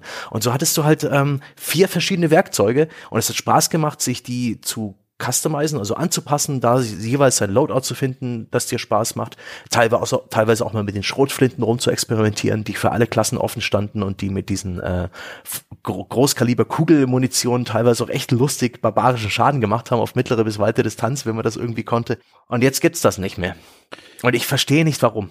Ich kann mir denken, warum, aber ich verstehe diese Designentscheidung nicht. Ja, ist halt eine vermeintliche Modernisierung, ne? Diese, es ist ja eine Idee aus dem Hero-Shooter zu sagen, es gibt nicht mehr die anonymen Soldatenklassen, sondern mhm. prominente Individuen, die ja auch einen eigenen Namen haben, wieder eigenes mhm. Kind und so weiter. Und im Grunde wählst du da ja deine Superkraft aus. Jede von denen ja. bringt eine eigene Superkraft mit. Und das ist ja eigentlich, was du auswählst. Das, das bringt aber Probleme mit sich, die muss ich gleich mal ausführen. Vorher noch mal ganz kurz zu dieser Menüsache, damit wir das nicht, äh, okay. weil da wollte ich noch ganz kurz was dazu sagen. Passt aber dazu. Ähm, ich finde, es ist wesentlich, das ist, also anders, lass es mich anders sagen. Man merkt, dass ein Spiel wie Battlefield 2042 ein großes Problem hat, wenn es einem Spieler wie mir keinen Spaß mehr macht, neue Waffen und Aufsätze auszuprobieren mhm. und sich überhaupt anzugucken. Und daran schuld sind diese verwirrenden Menüs. Es ist einfach schwer, sich eine Übersicht zu verschaffen. Was habe ich zur Auswahl? Äh, was habe ich auch gerade freigestaltet? Wie komme ich dahin? Äh, das ist das eine große Problem. Und dann äh, in Verband mit diesen Operators ist genau, was du gerade beschrieben hast, das nächste große Problem. Äh, es geht ja eigentlich total irrsinnigerweise ein großer Teil der Battlefield-Fantasie verloren, die ja eigentlich sagt, hier All-Out Warfare, 128 Soldaten kämpfen gegeneinander, aber plötzlich sollst du aus, weiß ich nicht, fünf, sechs, sieben Individuen auswählen, von denen du dann ja. ständig Klone auf dem Battlefield, also auf dem Schlachtfeld siehst. Ja. Und das ist ja eine Idee, die passt überhaupt nicht zum, zum Battlefield. Also gar nicht. Ich sehe dann in meinem Ladebildschirm, in meinem Squad, achtmal hier den Boris, den ich da immer gespielt habe. Boris ist halt so ein Typ, so, da, oh, über den, Sebastian, werden wir auch noch sprechen müssen. Äh, Boris ist so ein Typ hier, so, so ein Russe irgendwie, hat einen Bart mhm. und, und mhm. der wird dir präsentiert als der Typ mit dem leichten Maschinengewehr. Ist aber egal, weil du kannst ihm auch ein Scharfschützengewehr in die Hand geben. Für ihn ist wichtig, er hat halt zum Beispiel diesen aufstellbaren äh, ähm, äh, Maschinengewehr, das automatisch schießt. Und davon habe ich dann im Squad fünf andere Borisse. Und das ist so, ja. das ist nicht Battlefield. Das ist ein Spielkonzept mit diesen Operators, das nicht zu dem Spielkonzept von Battlefield passt. Das ist diese Identitätskrise. Das kommt aus, das das kommt aus Overwatch, obwohl das ist stärker ausgeprägt. Das erinnert ein bisschen an Rainbow Six. Ja. Vielleicht auch ein bisschen an Call of Duty, wo Ja, in ja. welchem Teil waren das? Wo es diese, diese Hero äh, Das letzte hatte das, gab. genau. Black Ops 4, genau. Und Black Ops 3 auch. Genau, das aktuelle hat es auch. Äh, Vanguard hat nämlich auch so eine Oh. Art Operators, genau. Äh, also das ist eine Idee, die hat sich da gehalten. Aber hier äh, passt es halt überhaupt nicht. Und es wird dann auch zum Beispiel Ja. noch klar, nach Ende einer Runde, jeder der Operators oder also bringt einen coolen Spruch und der sagt dann, Mhm. dann, also wenn die Operators hervorgehoben werden, die am besten im Team waren, die am meisten Mhm. Punkte, am meisten Abschlüsse erzielt haben, dann bekommen die so eine kleine Kamerafahrt und sagen dann noch so einen Spruch wie, ähm, man kann nicht immer der Erste sein oder das war ein Spaß oder irgendwie sowas. Mhm. Ja. Und damit wird völlig wieder die Idee verloren, die ja eigentlich in Trailern beworben wird, nämlich dieses, wow, die Welt ist am Ende, da ist ein Wüstensturm und Elektroblitze am Himmel Mhm. und alle kämpfen um die, um, um ihr Überleben und dann ist das Spiel vorbei und da kommen Sprüche, als hättest du gerade ein Fußballspiel angeguckt. Und Ja. das ist so ein Ja. Disconnect, der passt nicht zusammen. Ja, stimmt. Äh, Aus, Epic, aus Apex Legends könnte das auch stammen. Ja. Und in, in Battle Royale, und das ist so ein bisschen mein Bauchgefühl, dass hier sehr viel mehr Battle Royale drin stecken sollte und mehr, sehr viel mehr Heldenshooter, als es letztendlich geworden ist. Ähm, ich weiß nicht, es gibt nicht wirklich die konkretesten Anhaltspunkte dafür, aber die Maps sind so groß, diese Operators, diese zehn aktuell im Spiel verfügbaren Helden, die man sich auswählen muss wegen ihres Gimmicks. Es gibt den Helden mit der mit dem Maschinenpistolen-Geschützturm, hast du schon gesagt, mit diesem MG-Geschützturm. Es gibt den Helden, der kann Schilder aufstellen, so Klappdeckung Ja. und ähm, es gibt Helden, die können ähm, persönliches Schild tragen und sind von vorn dann praktisch kugelsicher. Es gibt Helden, die können äh, Gegner-Equipment hacken. Es gibt Helden, die haben einen Wallhack. Es gibt Helden mit Grappling Hook. Es gibt Helden mit ähm, Wingsuit. Jeder bringt so zwei Nuancen mit. Die sind mehr mal mehr, mal weniger stark ausgeprägt. Das ist auf der einen Seite ganz cool, ja, so ein bisschen die Idee, hm, was, was, worauf habe ich Bock in dieser Map oder in diesem Spielmodus. Andererseits passt es halt sowas von gar nicht zu der Fantasie eines Battlefield, zu irgendwie zwei äh, Fraktionen, die gegeneinander antreten. In alten Spielen war es auch wirklich ganz gern mal Russland versus USA. Da hat es auch verschiedene Camouflage-Typen, verschiedene Rüstungen, verschiedene Voice-Samples. Und jetzt ist es so ein, so ein komisches Kuddelmuddel mit 128 Spielern, die sie aus zehn verschiedenen Charaktermodellen auswählen können. Das ist seltsam. Und dann geht auch noch komplett das ganze Klassensystem verloren. Klar, die einzelnen Helden, die geben schon so ein bisschen eine Spielreihe vor. Das sagt auch das Spielmenü. Hier, guck mal, der ist zum Flankieren von Gegnern gut geeignet. Hier, das ist, das ist der Infiltrationsspezialist, der ist so ein bisschen, der ist schnell, ah, der, der kann Gegner ausspionieren. Guck mal hier, der mit dem Schild, das ist einer für die Verteidigung. Aber die gute, alte, bewährte Klassenstruktur, die meiner Meinung nach auch zur Battlefield-DNA gehört, zu dem Verständnis eines Battlefield, Medic und äh, Schrägstrich Assault, ähm, äh, Support, Engineer und Recon, das fehlt halt, weil du jetzt alles kombinieren kannst, wie du willst. Ja. Also an, an Ausrüstung und an Waffen. Und das ist, meh. Hier bin ich ein wütendes Kind, stampfe auf den Boden und will, will es einfach anders haben. Ja, ich habe auch das Gefühl, also wenn es eh nicht schon offensichtlich ist, hier hat das der schnöde Mammon, das Geld hat hier einen wesentlichen Teil bei der ähm, Entscheidungsfindung gespielt, denn du kannst halt sowas, solche Hero-Shooter viel besser monetarisieren, als Ja. wenn du nur ganz normal anonyme Klassen hast. Für anonyme Klassen, weißt du, da kaufst du dir einmal hier den Skin weinrote Uniform und dann kannst du die weinrote Uniform deinem Scharfschützen anziehen, aber auch dem Assault, weil das sind alles dieselben Modelle. Aber hier wenn du den Boris spielst und den Boris auf Level 12 bringst und dann endlich die lilafarbene äh, Waffe oder Kostüm für ihn freischaltest und irgendwann sagst du, jetzt habe ich genug von Boris, jetzt möchte ich mal, weiß ich nicht, irgendeinen anderen ausprobieren, fängst du ja bei seiner Fortschrittskette wieder ganz woanders an. Und so kriegst du halt das Geld dann rein, weil die Leute sagen, boah, für den Boris möchte ich aber diese geilen Sachen im Shop kaufen, aber die sind dann nur für Boris und nicht für die anderen. Und das ist so, also so eine offensichtliche Entscheidungsgrundlage, die zumindest auch mit reingespielt hat, warum Mhm. wir jetzt hier diese Operators haben, weil, wie gesagt, also aus dem, aus dem Spielmechanischen heraus lässt sich das nicht als eine tolle Neuerung erklären. Die bringt natürlich äh, durchaus Vorteile mit, wie du es ja auch gerade gesagt hast. Taktische Entscheidung macht es vielleicht sogar auch Anfängern, Anfängerinnen ein bisschen leichter, sich zu orientieren, ne? in welche Richtung, mit welchem Spiel, Spielstil möchte ich denn antreten. Aber ehrlich gesagt sind das keine so starken Gründe, die sowas so rechtfertigen würden.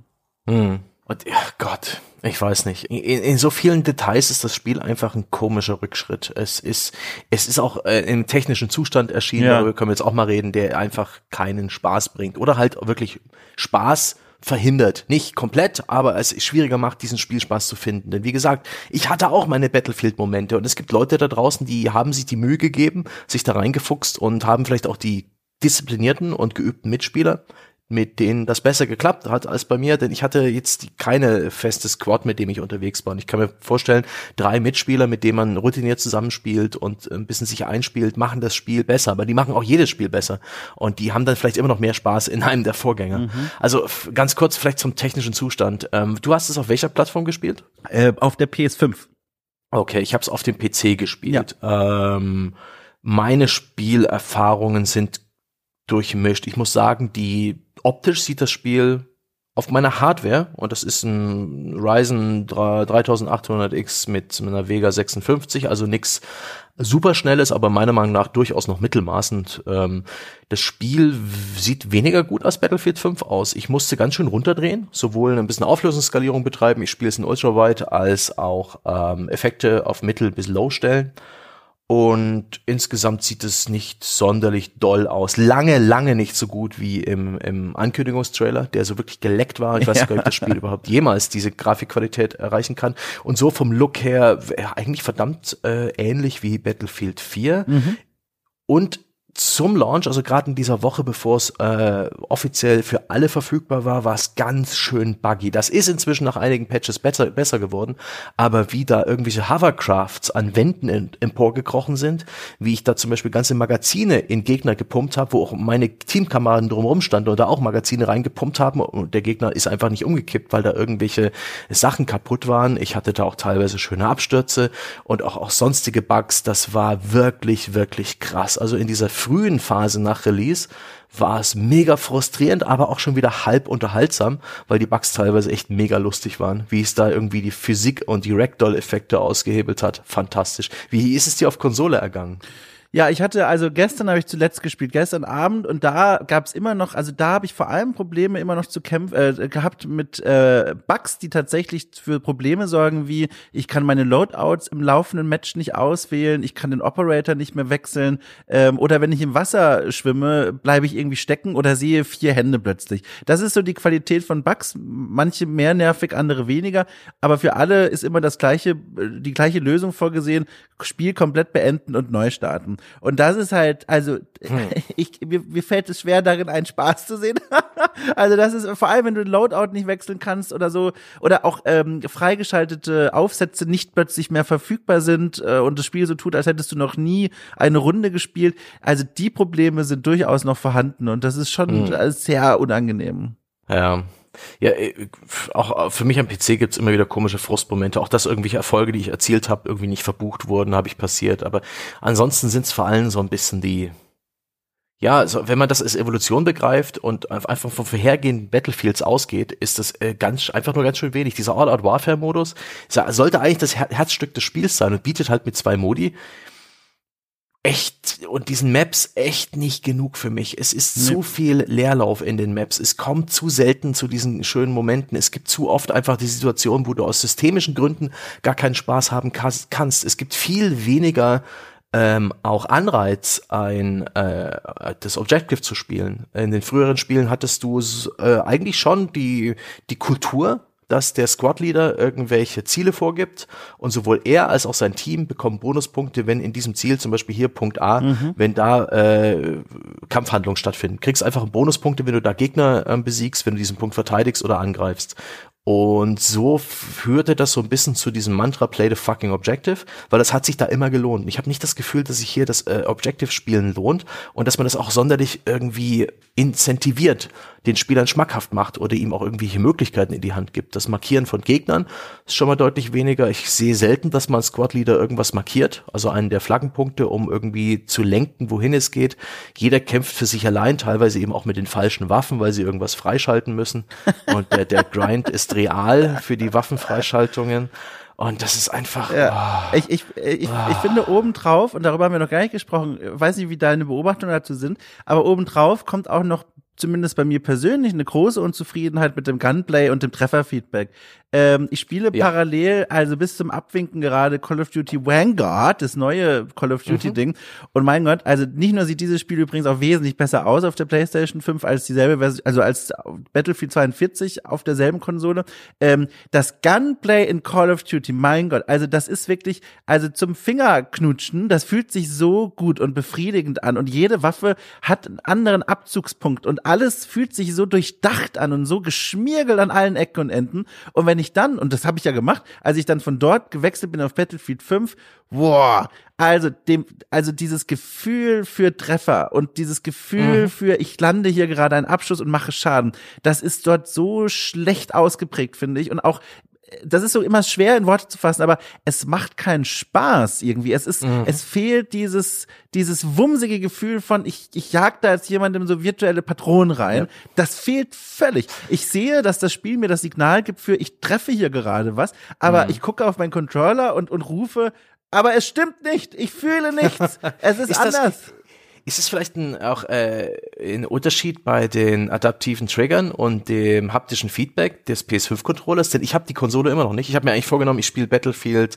2042 auf der PS5, habe bereits im Forum angekündigt, als Leute sich da gewundert haben, weil ich es kann, Bitches. Ja, ich habe keine Probleme mit Controller-Shooter-Steuerung und wollte es den Leuten zeigen, habe es bloß keine PS5 bekommen seitdem. Ähm, sind da äh, Call of Duty und das aktuelle Battlefield unterschiedlich aufgestellt, ja. was auch wirklich das Feeling angeht? Ja, ja, ja. Also die Call of Duty und das ist finde ich auch schon wieder krass, dass äh, für so ein also durchaus ja auch Mainstream-Spiel, dass die das so, also man kann es natürlich ausschalten, aber dass die das so ganz intensiv bearbeiten. Also du kannst wirklich, ich war ja mal im Schützenverein vor vielen vielen Jahren, du kannst wirklich den, bei, bei Call of Duty am Trigger den Abzugspunkt spüren und der ist bei jeder Waffe anders. Und du hast hm. diesen Punkt, wenn du dann quasi mit dem Finger dran gehst, spürst du schon den Widerstand. Und wenn du dann noch mal einen Millimeter den, den Finger weiter reindrückst, gibst du den Schuss ab. Und die, dieses Gefühl ist bei jeder Waffe anders. Und bei hm. Battlefield spüre ich diese Differenzierung nicht. Äh, und das ist vielleicht ein Anspruch, der auch vielleicht schon etwas im gehobenen Segment, sage ich mal, ist. Es ist ja wirklich schon so ein bisschen nice to have. Aber wenn du hm. den direkten Vergleich mal hast, wie Call of Duty das macht und wie Battlefield das macht, da wirkt Battlefield, und ich kann sie anders sagen, so hingeludert, weißt du, so einfach ja. so, ja, komm und jetzt gib dem einfach ein bisschen Widerstand zum Gegendrücken, so. Aber es ist ein ganz anderes Spiel gefühlt als bei Call of Duty. Okay, witzig, weil diese haptische Erfahrung habe ich ja mit Maus und Tastatur gerade gar nicht. Aber bereits ähm, audiovisuell ist das einfach nicht so doll. Die meisten äh, Gefechte hast du in Battlefield ohnehin über eine weite Distanz, deswegen wirkt das alles lange nicht so spektakulär. Und ich muss auch sagen, der Hit, der Hitmarker, dieses was es gibt, ähm, ist einfach, es, es knackt nicht so, es ist nicht so befriedigend wie in, äh, in anderen Spielen und auch die Soundkulisse ist dürftig. Das Battlefield hatte schon lang die Probleme. Ich glaube seit Battlefield 3, dass der Soundmix so ein bisschen willkürlich ist. Da sind manchmal Soundeffekte mit drin, die sind weit weg. Äh, manchmal fehlen dann irgendwas, was nie direkt neben dir passiert. Und auch in diesem Spiel habe ich das Gefühl, dass ich irgendwie, dass da ständig gewürfelt wird, welche 50 Prozent der Audioinformationen in meiner Nähe ich gerade äh, mitbekomme.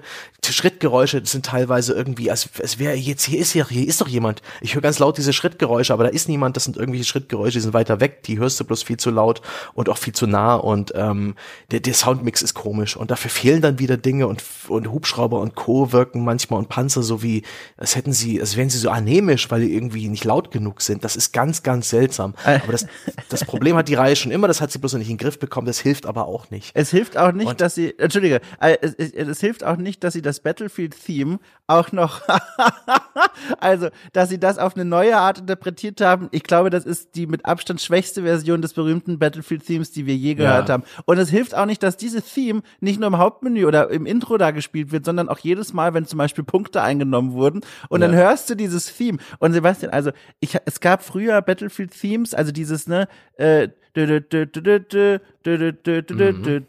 da gab es Arrangements, die waren, also da hat, die Lautsprecher sind aus dem Fenster gesprungen, weil das so krass einfach war. Es war einfach, als wärst du im Kinosaal gesessen. Und dann gab es mal dazwischen Battlefields, die haben das so ein bisschen in so eine, in so eine Dubstep-Richtung gedrückt. Das war schon so ein bisschen mhm. schmerzhaft. Ähm, aber das jetzt hier, das klingt wie ein, ein, wenn du, wenn du laut Musik hörst und das Audiokabel ist nicht ganz in der Box drin mhm. und dann hörst du oh, so, ein, so ein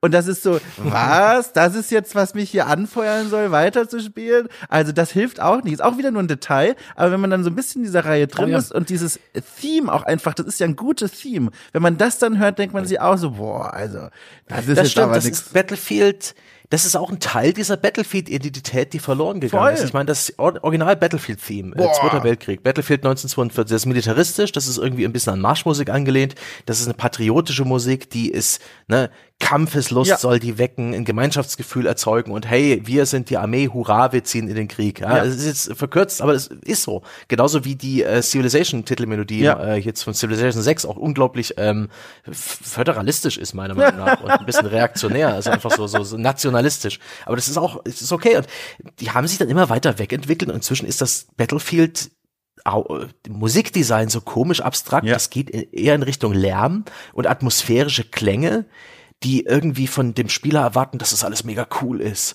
und uh und Hightech und Kriegsführung, ja. aber es wirkt nichts, es wirkt albern. Es wirkt wie wie weiß nicht, wie ein US-Politiker, der vor einigen Jahren Präsident war und sich für den allergrößten hält, während er offensichtlich eine Lachfigur ist. Und das ist so eine gewisse Dissonanz, die, wenn dann auch wirklich diese dieser lärmige, geräuschige Stimmung Soundtrack läuft, weil das Match sich seinem Ende nähert aber es kommt überhaupt keine Stimmung auf. Du bist genauso verwirrt wie in den letzten 20 Minuten und hast genauso zu kämpfen damit, einen guten Spielmoment zu bekommen. Okay, ja, irgendwo im Spielmenü sind jetzt, äh, ist es ein Counter oben am Bildschirm langsam runter genug und demnächst wird's vorbei sein. Aber früher, wenn die Musik kam, dann war auch wirklich das Gefühl da in Battlefield-Spielen, jetzt, jetzt geht's um die Wurst, jetzt muss ich mich nochmal anstrengen. Und hier habe ich, ey, bei 128 Spielen ist einfach das Problem, habe ich das Gefühl, einfach nicht genug beitragen zu können. Da ist meine Leistung, äh, geht unter in diesem Meer aus Mitspielern wo ja auch noch KI beigemischt wird, was man auch teilweise gar nicht so richtig mitbekommt und sieht, weil es kein fucking Scoreboard gibt. Ja. Und nachher am Ende des Spiels weißt du nicht, wie gut du warst, weil Kills und Assists zusammengezählt werden und du lediglich mitbekommst,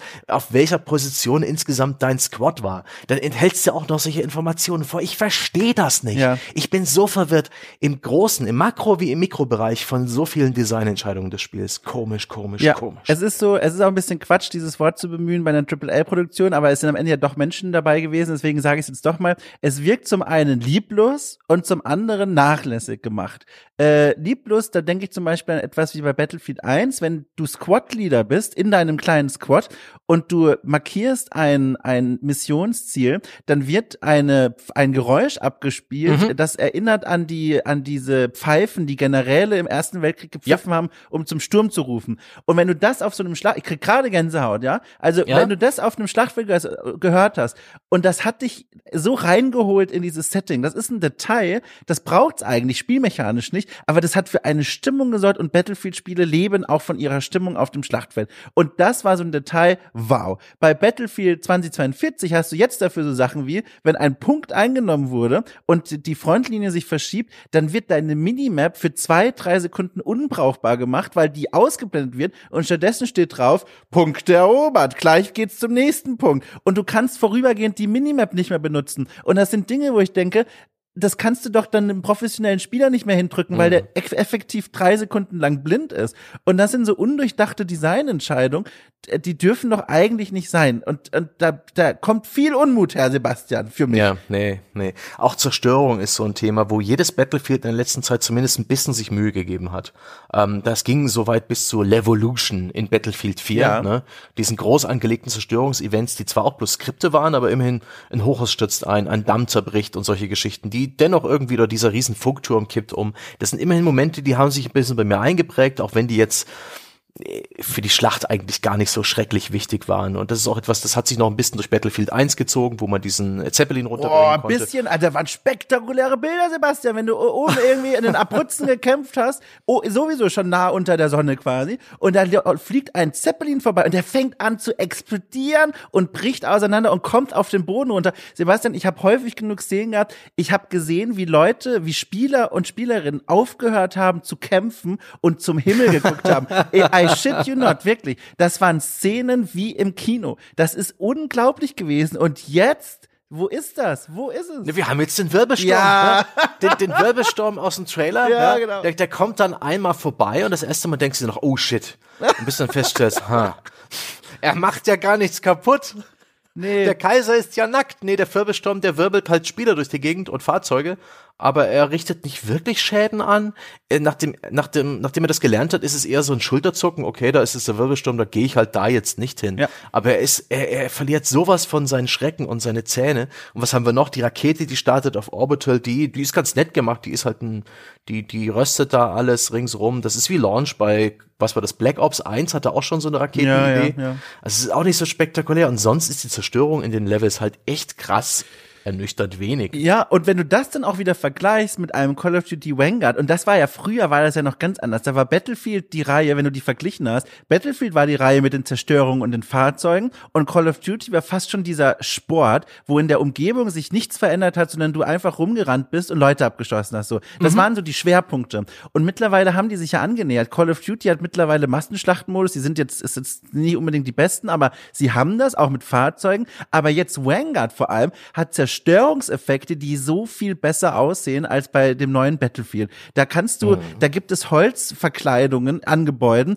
die kannst du einzeln durchschießen und das Spiel guckt auch, wo du da mit welchem Projektil durchschießt und macht dann Löcher in das Holz. Und hier vergleiche ich das mit einer Szene aus Battlefield. Ich stehe an einem großen Zaun, ja, und äh, hol mein Messer raus und schlag gegen den Zaun und er fällt halt komplett um. Also er mhm. explodiert quasi. Und das sind so Qualitätsunterschiede, die mir so doll aufgefallen sind, weil ich beide Spiele jetzt parallel gespielt habe, ist der Wahnsinn. Ja. Und äh, ich meine, wir sind ja nicht alleine hier. Ich, ich, ich tue mich immer ein bisschen schwer mit Battlefield bashen und werde jetzt deswegen auch gleich die ähm, Teufelsadvokatmütze aufsetzen. Aber wir bashen ja nicht, ne? Das ist ja schon, ich finde, wir machen wir kritisieren. Wir Kritik, genau. Wir, Kritik. wir lieben, wir lieben diese Spielereihe und Battlefield 2042 holt uns halt nicht ab. Wir, ja. Ich muss wirklich als Fazit zu diesem ganzen, wirklich auch diesem Hauptmodus, diesem All-Out Warfare getauften Multiplayer-Modus von Battlefield 2042 sagen, ich ähm, habe das als Arbeit begriffen. Ich habe da wirklich meinen Spielspaß suchen müssen und es war, ich hatte selten Lust, beim Ende einer Runde eine neue zu starten und Alt F4 lag mir stets in den Fingerspitzen. Ja, und obendrauf, oh, Entschuldige, ich wollte dich da jetzt auch nicht unterbrechen, aber obendrauf das äh, kommt noch diese, diese krasse Dissonanz einfach, was die Atmosphäre angeht. Also mhm. dieses, auf der einen Seite dieses gewollte Gefühl von wow, extreme Schlacht, so episch alles, es geht hier um irgendwas, auch wenn ja nicht wirklich klar ist um was, weil das Einzige, was man als Story bekommt, ist quasi beim Map wird geladen, eine Stimme, die bedeutungsschwanger er sagt, wo die Russen jetzt wieder angegriffen haben mhm. und warum man das verteidigen muss. Äh, und dann hast du dem gegenübergestellt am Ende der Runde diese Operators, die mit dem Daumen hoch in die Kamera zeigen und sagen, ja. wow, das hat Spaß gemacht. Das ist schon mal dieser grundlegende Disconnect, der mich völlig fertig macht. Und obendrauf kommt schon wieder so eine Sache, wo ich sage, DICE wird für mich zu so einem unglaublich unsympathischen AAA-Entwicklerteam. Es ist nicht zu fassen. Ich weiß nicht, ob du das mitbekommen hast, aber ich möchte es an der Stelle mal ganz kurz prominent unterstreichen, was da schon wieder passiert ist. Äh, es gab zum Launch, kam raus, dass dieser Boris, den ich gerne gespielt habe, mit vollem mhm. Namen übrigens Bjotre, Boris ist der Spitzname, Guskowski, dass der einen Skin hat, der heißt Little Green Man. Und da hat jemand auf Twitter völlig richtig auch geschrieben, liebes Entwicklerteam, sag mal, macht euch das eigentlich Spaß, dem dem Russen im Spiel einen Skin zu geben, der eine Anlehnung ist an die Besetzung der Ukraine 2014 durch russische Truppen, die nicht gekennzeichnet waren und die Putin Little Green Man genannt hat. Das waren Soldaten, die Kriegsverbrechen äh, begangen haben, die die Ukraine 2014 annektieren wollten und äh, die Putin Little Green Man nennen. Dann sagt der Twitter-User aus der Ukraine, sag mal, ist eigentlich alles klar bei euch? Warum, warum habt ihr einen Skin im Spiel für den Russen im Spiel, der, der exakt dieses historische Ereignis zitiert? Und hat das Entwicklerteam zurückgetwittert, oh, oh, das war ein Versehen. das wollten wir natürlich nicht. Wir ändern das sofort. Vielen Dank, dass du uns hilfst, die Battlefield Experience zu einer noch besseren Erfahrung zu machen. Also ein Bullshit, Sebastian. Weißt du warum? Also erstmal, mir kann niemand sagen, dass das Zufall ist. Also ich bitte dich. Little Green Man für den einzigen russischen Operator in dem Spiel. Das war, die wussten davon. Aber sie wussten nicht, ob sie das machen können haben es einfach gemacht. Und das stellt sich in eine Tradition, die ich mittlerweile bei DICE wirklich scheiße finde. Denn bei dem letzten hm. Battlefield, bei Battlefield 5, vielleicht erinnerst du dich noch, da gab es einen Nazi-General, den man im Store kaufen konnte, der hieß Wilhelm Franke.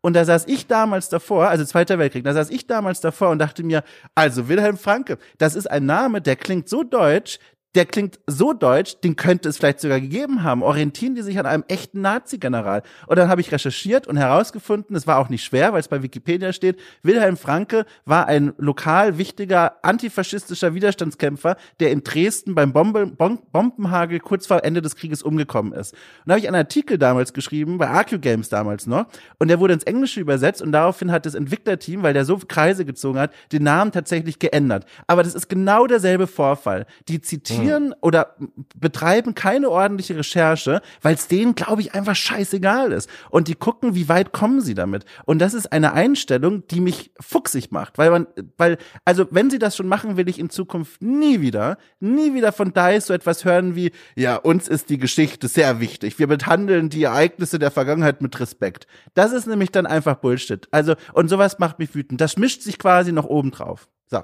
Ja, nee, und, äh, völlig berechtigt die Kritik, aber auch sonst erholt Battlefield 2042 aktuell die Leute nicht so wirklich ab. An keiner 105, Front, ja, an keiner 105.000 Spieler haben das Ding zum Release bei Steam gleichzeitig gespielt. Der letzte Peak ähm, in den letzten 24 Stunden, während wir hier aufnehmen, war 49.000, also halbiert. Und das Ding, äh, so die Prognose von SteamDB, da gibt's so einen Trend in einer Woche dürfte das dann so bei 30.000, 40.000 Spielern äh, gleichzeitig liegen im Peak. Es es verliert Spieler und ich verstehe schon warum und ähm, weil es einfach so viele Probleme hat. Und hier jetzt gibt's mal ein Zitat, Eurogamer im, Inter im Interview mit EA-Boss Andrew Wilson zu den Launch-Problemen des neuen Battlefield. Zitat, ich lese mal ein bisschen was Längeres vor, ich hoffe, das ist okay. Für mich war die Situation, die wir hatten, inakzeptabel. Für das Team war sie inakzeptabel. Wir haben seitdem unermüdlich daran gearbeitet, das Spielerlebnis so zu gestalten, wie es zum Start unbedingt hätte sein sollen. Und wir konzentrieren uns darauf, die Spielerbasis, der Spielerbasis auch weiterhin einen Mehrwert zu bieten. Aber wenn man so etwas macht, kann man nie etwas garantieren. Es wäre unaufrichtig von mir, hier zu sitzen und zu sagen, wir werden nie wieder ein Problem haben, denn das würde bedeuten, dass wir nie wieder an die Grenzen gehen würden. Und ein Unternehmen möchte ich nicht führen. Ich möchte ein Unternehmen leiten, das die Führung übernimmt und innovativ und kreativ ist. Aber man kann anfangen, Dinge zu tun, die einem einen besseren Überblick und eine bessere Sicht auf mögliche Herausforderungen geben. Man kann die Entwicklungszyklen verlängern. Man kann einen viel längeren Zeitrahmen zwischen der endgültigen Version und der Markteinführung einräumen, um das Spiel viel mehr zu testen. Man kann den Entwicklungsprozess dahingehend ändern, dass man während der gesamten Entwicklungszeit stabilere Bildanforderungen hat. Man kann früher mit den Betas beginnen, sodass das Spiel früher auf den Markt kommt und mehr Leute daran arbeiten. Wir haben diese Entwicklungsprozesse geändert, wir haben Entwicklungszeitpläne geändert und wir haben die Test- und Beta-Prozesse geändert. Alles mit dem Ziel, dass sich diese Probleme nicht wiederholen. DICE hatte dieses Mal viel Zeit. Das letzte Jahr war eine sehr einzigartige Situation. Wir wollen uns nicht der Verantwortung entziehen. Und wir sind dafür verantwortlich und haben unermüdlich daran gearbeitet, die Situation zu verbessern. Aber wenn man ein Spiel auf einer unfertigen Plattform mit unfertiger Software entwickelt, da gibt es Dinge, die bis zur letzten Minute nicht erledigt werden können, weil die Plattform nicht bereit war, fertig zu werden. Hier war es so, dass wir obwohl wir all diese Innovationen vorantrieben, vieles davon erst sehr spät in der Phase testen konnte, konnten. Ich glaube, das war einmalig. Ja, also ich würde mal gerne mit einem Mitarbeiter aus dem Entwicklerteam sprechen und mal die Perspektive haben, ehrlich gesagt. Das Schöne ist, es kommt der Twist, das war aus dem Jahr 2014. Ah, zum verkorksten Launch. Ja, sehr gut. zum verkorksten Launch von Battlefield 4. Ja, sehr gut. Guck mal, Sebastian, hast du sehr gut eingefädelt. Richtig schön. Und der, hier setze ich mir auch wieder des Teufels Advokatenmütze ja. auf. Wann war es denn nicht so? Wann ist mal ein Battlefield auf den Markt gekommen und war in dem ersten Monat online gut spielbar? Tun wir dem Ganzen jetzt nicht ein bisschen Unrecht, indem wir einfach die ganzen Bugs und Designprobleme bemängeln, oh, wobei das doch eigentlich höchstwahrscheinlich wie jedes andere Battlefield irgendwann auch wieder gut gemacht wird? Nee, also überhaupt nicht, weil äh, äh vor allem, guck mal, das ist ein AAA-Studio, die machen nicht erst seit gestern Spiele. Wir haben in vielen Gesprächen mit Ralf Adam herausgefunden, auch mit anderen Menschen, die Position wie er hatten, nämlich Producer, dass wenn man das ordentlich durchplant und auch genug Puffer einarbeitet, lassen sich solche Probleme vermeiden. Das, was wir jetzt sehen, sind Ergebnisse von Zeit nicht richtig genutzt oder Prioritäten mhm. falsch gesetzt, was wiederum zurückgeht auf einen Producer oder ein Team von Producern, die ihren Job nicht ordentlich gemacht haben. Und darunter leiden natürlich nicht nur die Spielerinnen und Spieler als Konsumenten, sondern vor allem ja auch das Entwicklerteam. Ich will nicht ja. wissen, wie es gerade den Leuten da in dem Team geht, die den ganzen Scheiß jetzt mit ansehen. Äh, guck mal, das ist doch genau, stell dir vor, du schreibst einen Roman äh, zwei Jahre lang, äh, steckst du dich in ein Kämmerchen rein und dann aber hast du mit deinem Verlag ausgemacht, die Deadline ist heute und nicht erst in drei Wochen und das Buch kommt sofort raus, ohne dass es Korrektur gelesen wurde. Du schämst dich doch in Grund und Boden, wenn die Leute deine Rechtschreibfehler sehen, obwohl du eigentlich stolz sein wolltest. Und das ist schon wieder mhm. so eine Situation. Und dann sage ich mir, Leute, macht doch euren Job ordentlich. Ich kenne Indie-Teams, die unter viel höherem Druck stehen als ihr, wenn man das mal runterrechnet, und die kriegen das hin, Zeitpläne aufzustellen. Das kann doch nicht der Ernst sein. Hm.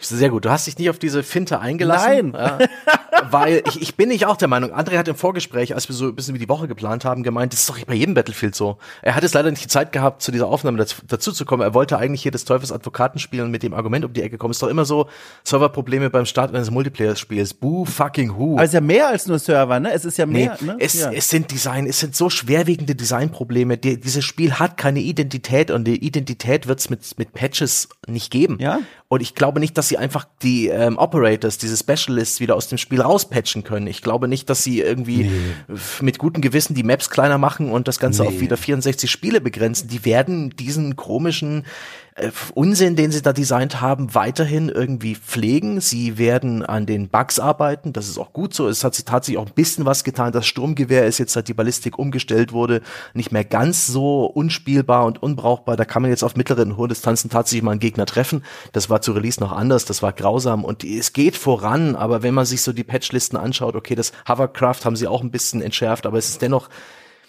das Spiel hat so grundlegende Designprobleme, abgesehen davon, dass es auch noch äh, jede Menge Bu- Bugs hat, dass es äh, für mich eine andere Situation ist. Und das ist umso entlarvender, dieses Zitat aus dem Jahr 2014 sich nochmal auf der Zunge zergehen Ja. lassen. Ne? Ja. Man kann die Entwicklungszyklen verlängern. Man kann einen längeren Zeitrahmen zwischen der endgültigen Version und Markteinführung einräumen, um das Spiel viel mehr zu testen.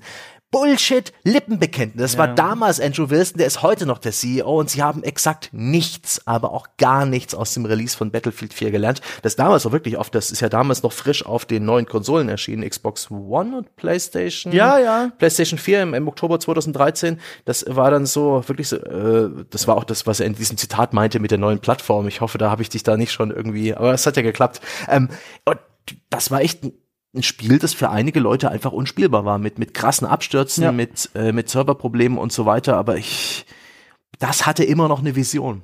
Das war immer noch Battlefield und deswegen konnte das gefixt werden. Und das hat ja dann letztendlich auch noch einen langen Atem gehabt mit diesen guten alten Monetarisierungsmethode der Erweiterung. Ja, genau.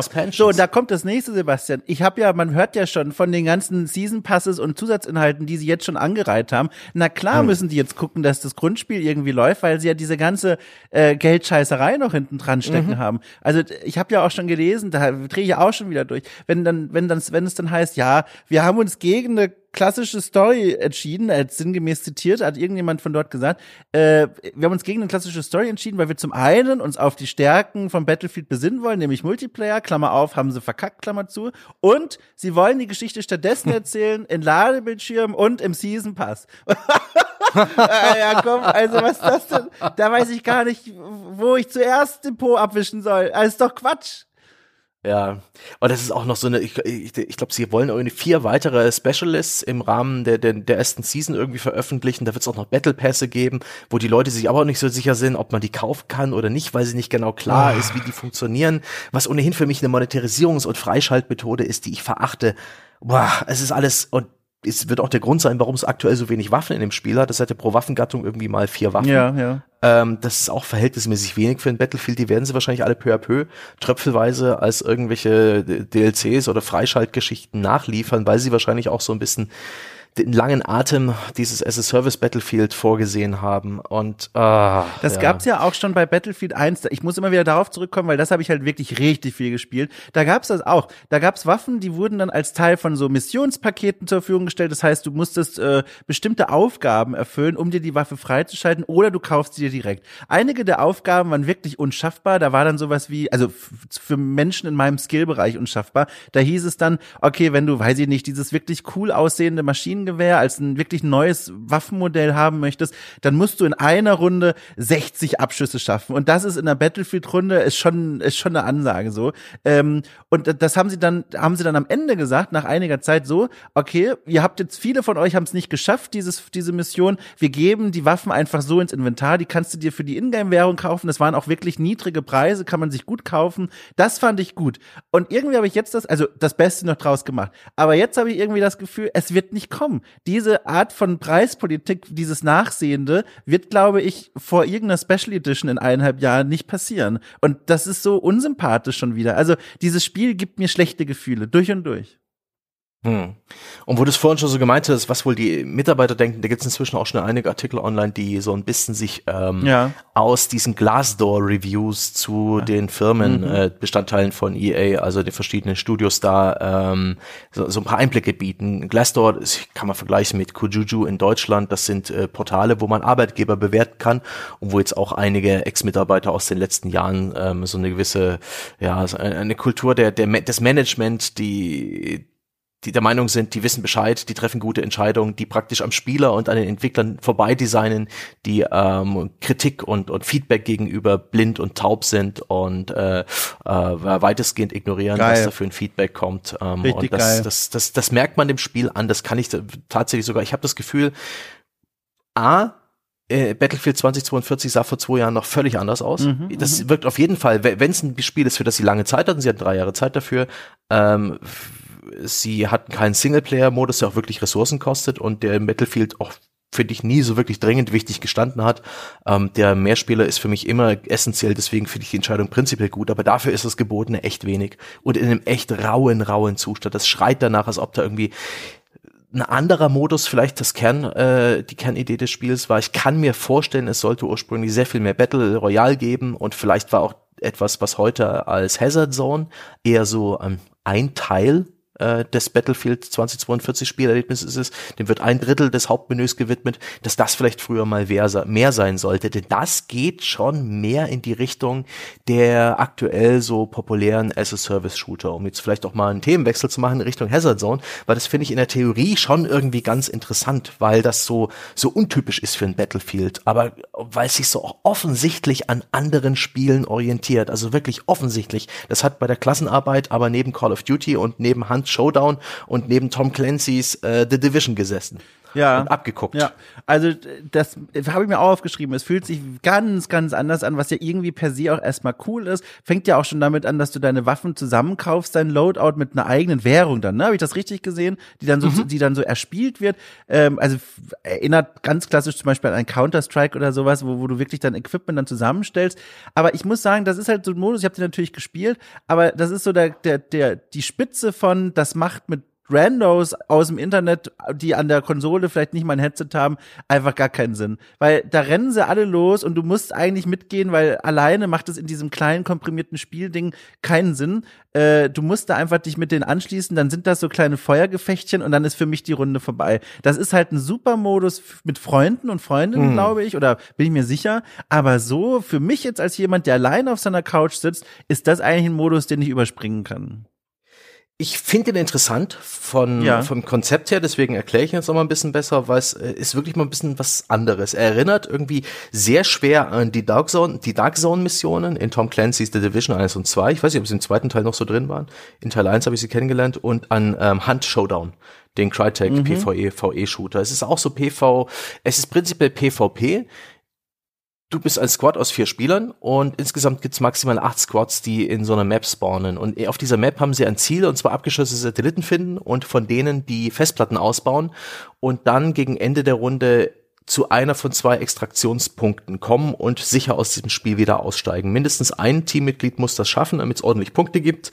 Ansonsten holt man eher wenig raus aus so einem Match. In so einem Match erspielt man sich dann eben Währung, mit der man in der nächsten Runde dann, und das heißt nicht, dass es irgendwie 20 Runden hintereinander gespielt wird. Einfach beim nächsten Spiel, wenn du wieder mal spielst, hast du halt ein gewisses Konto und kannst dir dafür mehr Waffen oder Ausrüstung oder irgendwie Perks freischalten es ist auch ein seltsames Design, was ich nicht ganz verstehe. Mhm. Und innerhalb dieser Runde hast du eben auch KI-Gegner an den verschiedenen Hotspots der Map. Du hast dann so ein Spezialtool, mit dem kannst du nach diesen Festplatten scannen und siehst dann grob, kreisförmig aufgezeichnet, in welche Richtung die so verteilt sind und kann man, kann man die dann markieren und dann sehen die das auch deine Squad-Mitglieder und da kann man in die Richtung gehen und sobald man welche von diesen Dingern auch eingepackt und im Rucksack hat, dann können dich auch die Gegner finden mit diesem Gerät, weil sie markieren ja auch die Festplatten, die in deinem Rucksack äh, sind. Also je mehr du aufgeladen hast, desto wertvoller als Ziel bist du dann auch für die Gegner und das ist so ein Squad-basiertes Gameplay gegen KI-Gegner, aber auch gegen andere Mitspieler, auch so eine Art Battle Royale, das erinnert schon ein bisschen an manche dieser Submissionen in Call of Duty Warzone, an dieses, an die Bounty äh, Hunter ähm, Missionen, an diese Objectives, die man aufsammeln kann. Es erinnert an Hunt Showdown, wo ja auch ähm, dein Squad, also dein Zweimann-Team, glaube ich, ist bei Hand Showdown, einen Bossgegner legen muss und mit dem, mit dem Loot dann auch irgendwie extrahieren muss und die anderen versuchen, das zu verhindern oder auch zu schaffen. Er ist eigentlich ganz spannend. Ich habe das ein paar Mal gespielt, aber auch leider mit random Leuten und das hat auch nie wirklich äh, lange irgendwie geil Spaß gemacht. Das heißt, ich bin relativ früh gestorben, aber es ist durchaus ein Spielmodus, der Spannung erzeugt, weil du eben ähm, diesen einen Versuch hast, weil dein Leben so wichtig ist. Du kannst nicht einfach respawnen. Es gibt Möglichkeiten zu respawnen, da gibt's äh, Dinge, die man auf, dem, auf der Map finden kann, da gibt's Ausrüstung, die man mitnehmen kann. Und da funktioniert das Spiel auch anders, weswegen ich das so als als forensischen Anhaltspunkt so interessant mhm. finde. Plötzlich, wenn du niedergeschossen wirst, hast du wie in Apex Legends diesen Downed-Zustand, wo du eben noch auf dem Boden rumkriechen kannst und deine Spielfigur bewegen, aber sie ist eigentlich schon totgeschossen und der Gegner müsste dann noch ein paar Mal reinschießen, aber du kannst dann noch ein paar Sekunden lang durch die Gegend kriechen, vielleicht in Deckung kriechen, vielleicht zu deinen Teamkameraden, die dich auch wiederbeleben können. Jeder jedes Squad-Mitglied kann einander wiederbeleben, sogar an Bord von Fahrzeugen, was eben witzig ist, weil das Mechaniken sind, die es in den anderen Spielmodis gar nicht gibt. Ja. Das ist so, so sehr unbattlefield. Und da habe ich auch den Eindruck, hier steckt so viel Arbeit drin, weil es auch so grundlegend umgebaut wurde, auch wie hier KI und, und menschliche Gegner in so einem äh, Schlachtfeld miteinander spielen, KI-Gegner, ne, damit reingemischt. Das erinnert so ein bisschen auch an Apex Legends, Quatsch, an Titanfall.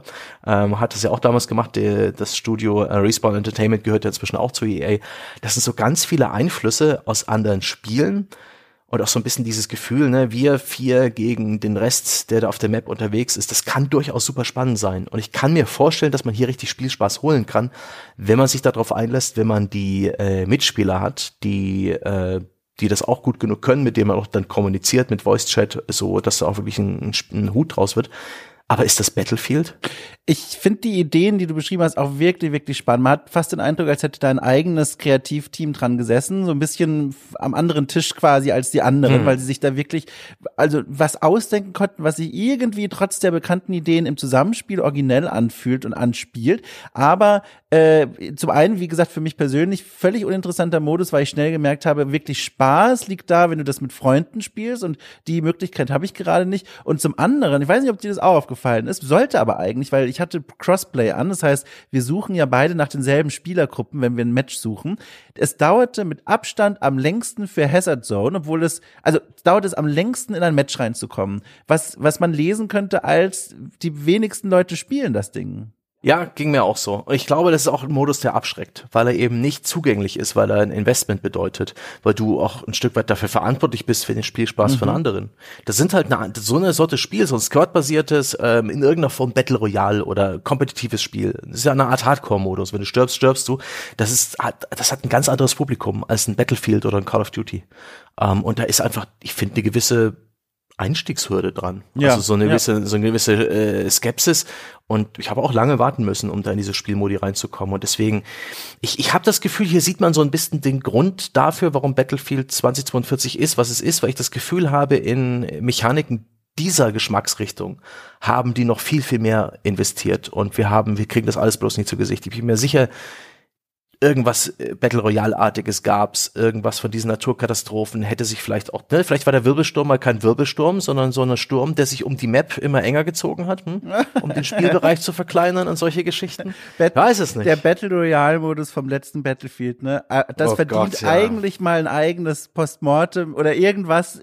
Das war ja auch ein Ding, geboren aus einem Trend und dann, also die Anwendung war, oh, also da, also irgendwann müssen wir da mal nochmal drauf schauen. Weiß ich nicht, es reizt mich total, das mal aufzuarbeiten. Aber ja, das gibt's hier nicht, ja. Ja, und was ist jetzt mit Battlefield Portal, Sebastian? Die Idee war so gut. Ey. Ja. Die Idee, dass man sich da zusammenbauen kann, ein Best-of seiner Lieblingsspielmodi und Maps, bunt gemischt, äh, Waffen und Einheiten aus verschiedenen Battlefields, die kreativsten, coolsten Spielmodi. Da haben sie auch echt sehr clever bei der äh, Presse-Preview-Phase. Äh, den Pressemitgliedern halt irgendwelche Presets zur Verfügung gestellt, die echt Spaß gemacht haben sollen. Ähm, was das Spiel jetzt bietet, sind einige Standard-Playlists wie äh, Rush in Bad Company 2, Conquest in Battlefield 1943, wo halt die Spiele mit ihren Maps so gespielt werden, wie sie damals waren. Und die fühlen sich dann ein bisschen an wie so HD-Remakes Ja, der ja. alten äh, Modi. Du hast ein bisschen, du hast tatsächlich die alten Modelle, auch die alten Waffen, aber Interface und so weiter ist das von Battlefield 2042, weswegen es sich so ein bisschen auch wie eine Mod anfühlt, aber prinzipiell, ich bin großer Da, da muss ich kurz sagen, Entschuldige, Battlefield 1942 mit dem Interface von Battlefield 2042 halte ich für eine völlige Katastrophe. Also, das war der Knaller. Hier, du hast den Zweiten Weltkrieg und alles ist mit diesen digital äh, gelb, blau, äh, grün Ja, leuchtenden Dingern ja, unterlegt, ja, ja, wo du, ja, ja. also das passt ja gar nicht, das ist doch Quatsch. Das ist doch Ja, Quatsch, gut. Sebastian. Ich für meinen Teil bin großer Fan von Bad Company 2. Das ist ja schon ein moderneres das Spiel. Da ist es nicht so der große Bruch. Und da ist es durchaus irgendwie ganz witzig zu sehen, Ja. dass ähm, das es ist wirklich tatsächlich ein Hauch von HD-Remake ist. Du hast jetzt eben auch ähm, bessere Assets, die Vegetation sieht besser aus, die Charaktermodelle sind besser, die Effekte und so weiter. Es ist schon hübscher. Aber gleichzeitig wenig. Es sind plus zwei Maps. Es, es, ich hätte gern alle Maps aus, ähm, aus Bad Company 2 in diesem Spiel, bitteschön. Ich bin mir sicher, EA wird die mir vielleicht irgendwann verkaufen. Es wirkt auch insgesamt wie so eine, so eine Dreingabe, Ja. damit Battlefield 2042 irgendwie sein Geld wert ist. Ja. Und es ist vor allen Dingen ein Versprechen, denn die Realität ist, wenn du den Serverbrowser aufmachst, ein Großteil davon hat keine Spieler und der Rest sind prall gefüllte Grinding-Maps, wo Gegner KI gespawnt wird mit einem Lebenspunkt und ohne Waffen, die irritiert auf ihrem Spawn rumlaufen und alle Spieler stehen drumherum und erschießen sie, um XP zu grinden, weswegen man aktuell seit dieser Aufnahme auch eigentlich keine XP mehr groß in diesem Modus bekommen kann, um seine Charakterprogression fortzuschreiten und ähm, das ist echt bitter. Das, dieser Modus hat das Henne- und Ei-Problem. Ähm, was ist eher da? Also du brauchst, ähm, du brauchst eine Henne, um ein Ei zu legen. Du brauchst ein Ei, damit die Henne schlüpft. Du brauchst sozusagen eine riesen Spiel Spielerbase, die Spaß an Battlefield Portal hat, damit es da coole Spielmodi gibt. Und ohne coole Spielmodi gi- gibt's auch keine coole Community an Leuten, die Spaß damit haben. Und irgendwie hat dieser Modus gerade nichts von beiden. Ja? Und das ist mega ernüchternd. ich fühlte mich auch verarscht, das kommt doch irgendwie oben drauf. Ich saß dann hier auf der Couch und habe dann mich dabei ertappt, wie ich jetzt hier schon eine halbe Stunde Bad Company 2 Rush spiele und dann habe ich mal bin ich quasi rausgesnappt aus diesem aus diesem Traum, habe mir gedacht, so, was mache ich hier eigentlich gerade? Ich will doch eigentlich Battlefield 2042 spielen und nicht ein HD Remake von Bad Company 2 und das war so, also cool, dass das angeboten wird und ich finde es auch technisch nach wie vor geht das nicht in meinen Kopf rein, dass quasi ne einfach gesagt so viele Spiele in einem Spiel drin sind, ähm, aber ich bin nicht deswegen hierher gekommen, liebes Entwicklerteam. Ich will eure Vision haben für ein neues Battlefield. Ich will sehen, was ihr euch an, ausgedacht habt, auch mit Blick auf die Konkurrenz. Und was ich bekomme, ist so ein, ja, du kannst hier aber auch alte Spiele von uns spielen. was Ja. ist das denn? Also, also ich fühlte mich da verarscht. Der Pitch ist geil. Also die, äh, Ja. das hat mich damals gehuckt, die- diese, diese Möglichkeit, oh, unendlich variierender Spaß, aber das ist, der Pitch ist Blödsinn, wenn niemand mitmacht, ja, Ja. das ist, Unendlich Das- variierender Spaß. und den hatte ich ja, ich muss ehrlich sagen, ich muss trotzdem sagen, ich hatte den meisten Spaß an Battlefield 2042 hatte ich in Battlefield Portal, in dem ich einfach Rush gespielt habe, in Bad Company 2. Ja, guck mal, da hast das du- ist schon irgendwie, das lässt tief blicken. Da ne? hast du schon deine Überschrift für eine Fachpressekolumne. Den größten Spaß mit Battlefield 2042 hatte ich, als ich nicht Battlefield 22, äh, 2042 gespielt habe. Und dann klärst du auf, du meinst eigentlich Battlefield Portal. Kannst du so Ja. ausdrucken.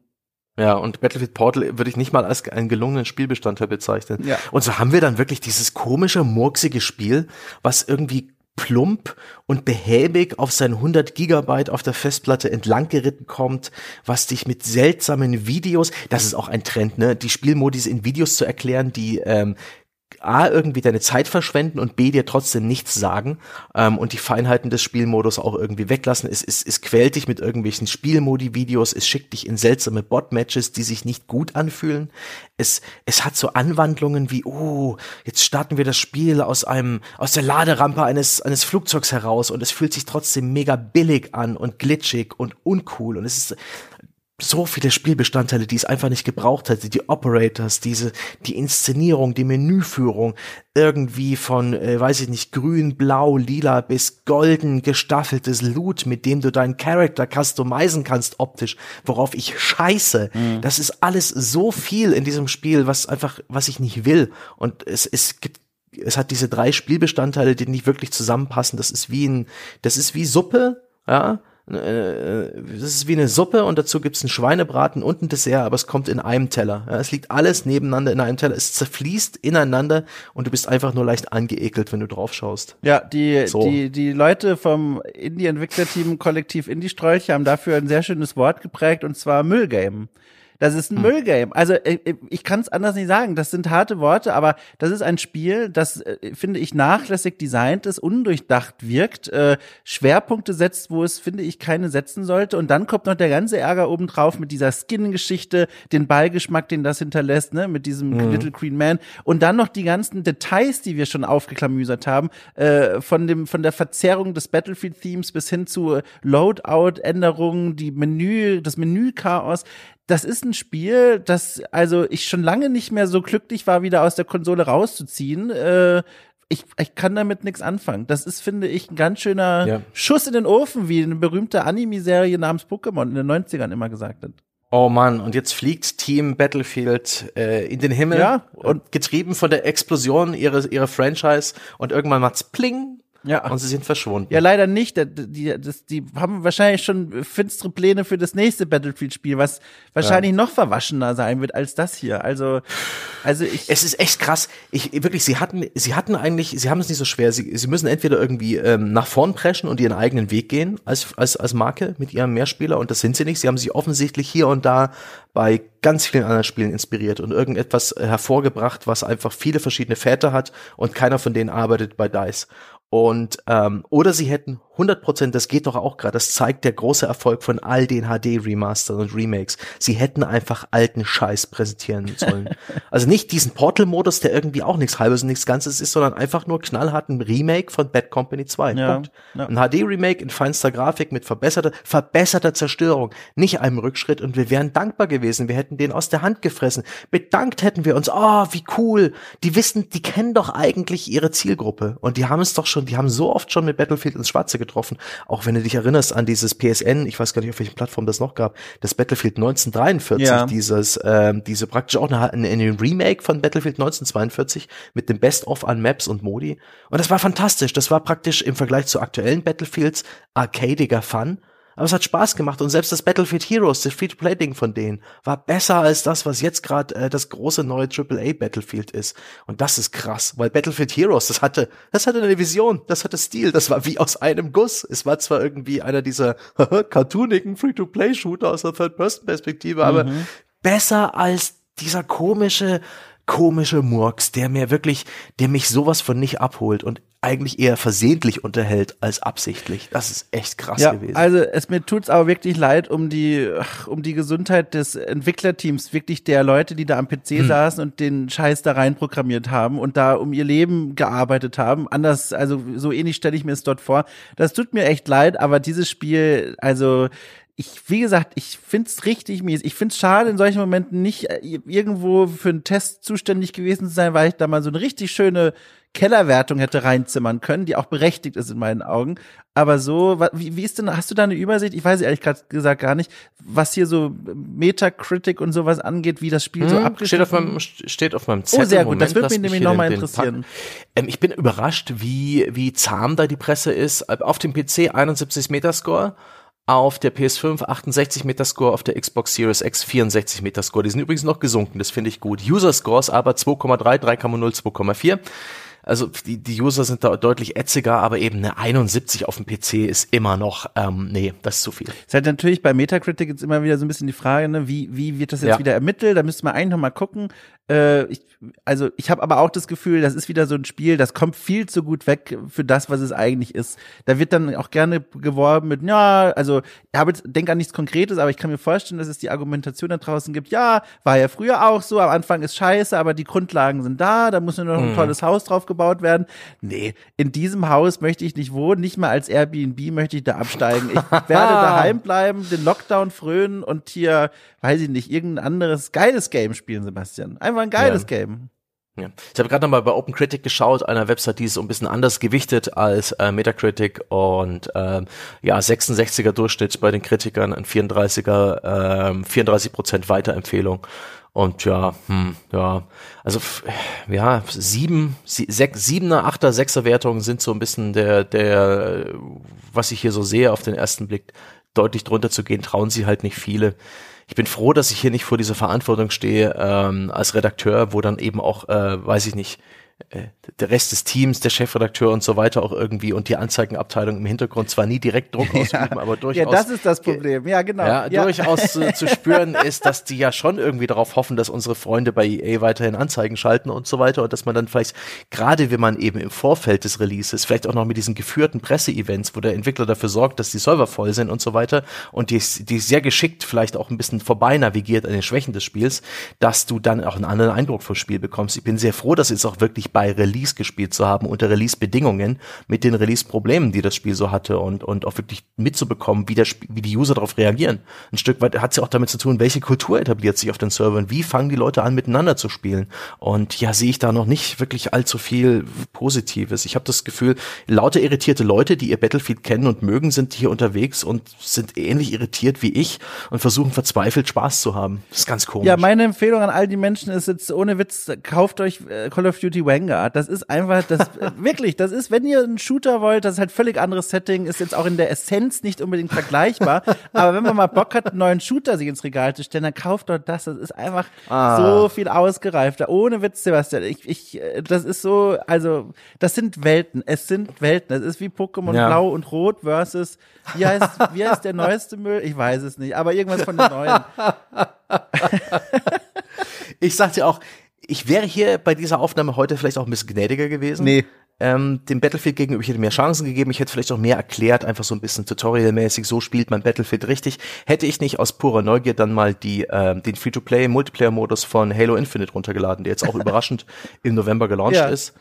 Holy shit, ist der gut. Ja. Also der hat Probleme, was die Progression angeht und das Free-to-Play-Modell ist das wirklich, das ist Microsoft Oldschool, wie früher, wirklich Hand aufhalten, keine Dreistigkeit, keine Scham, einfach her mit dem Geld hierhin. Ich habe das noch lang nicht mehr erlebt, dass ich in einer Multiplayer-Runde irgendwie ein paar Abschüsse mache und exakt keine Progression für meinen äh, Charakter da passiert, weil das alles da an Missionen gebunden ist, zumindest als ich das gespielt habe, aber oh mein Gott. Ja. Das habe ich parallel gespielt zu Battlefield und ich habe, ähm, ich habe da auch nicht so viel, ich habe da vielleicht ein paar Stunden reingesteckt, aber einfach nur aus Neugier, weil ich Halo bis jetzt nicht kannte. Das ist auf der Xbox unterwegs gewesen. Ich habe die PC-Teile, die dann auch für den PC kamen. Ich habe das immer ignoriert.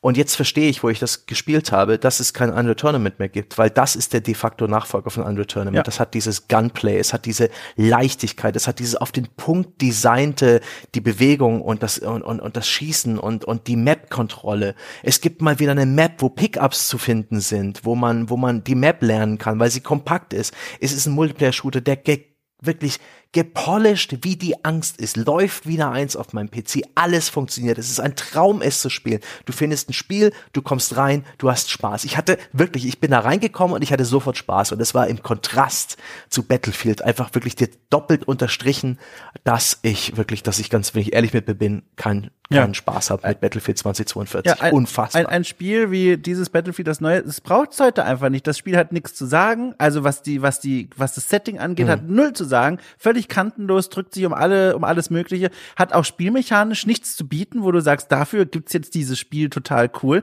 Es gibt mhm. einfach in meinen Augen, und das ist jetzt ja sowieso alles subjektiv, aber ich unterstreiche es nochmal, einfach nur, weil ich Angst um mein E-Mail-Postfach habe, deswegen sage ich es noch einmal ganz explizit. Für mich persönlich hat dieses Spiel einfach keine Daseinsberechtigung. Es ist Quatsch. Es ist einfach Quatsch. Es ist verschenkter Speicherplatz auf meiner Konsole. Ja.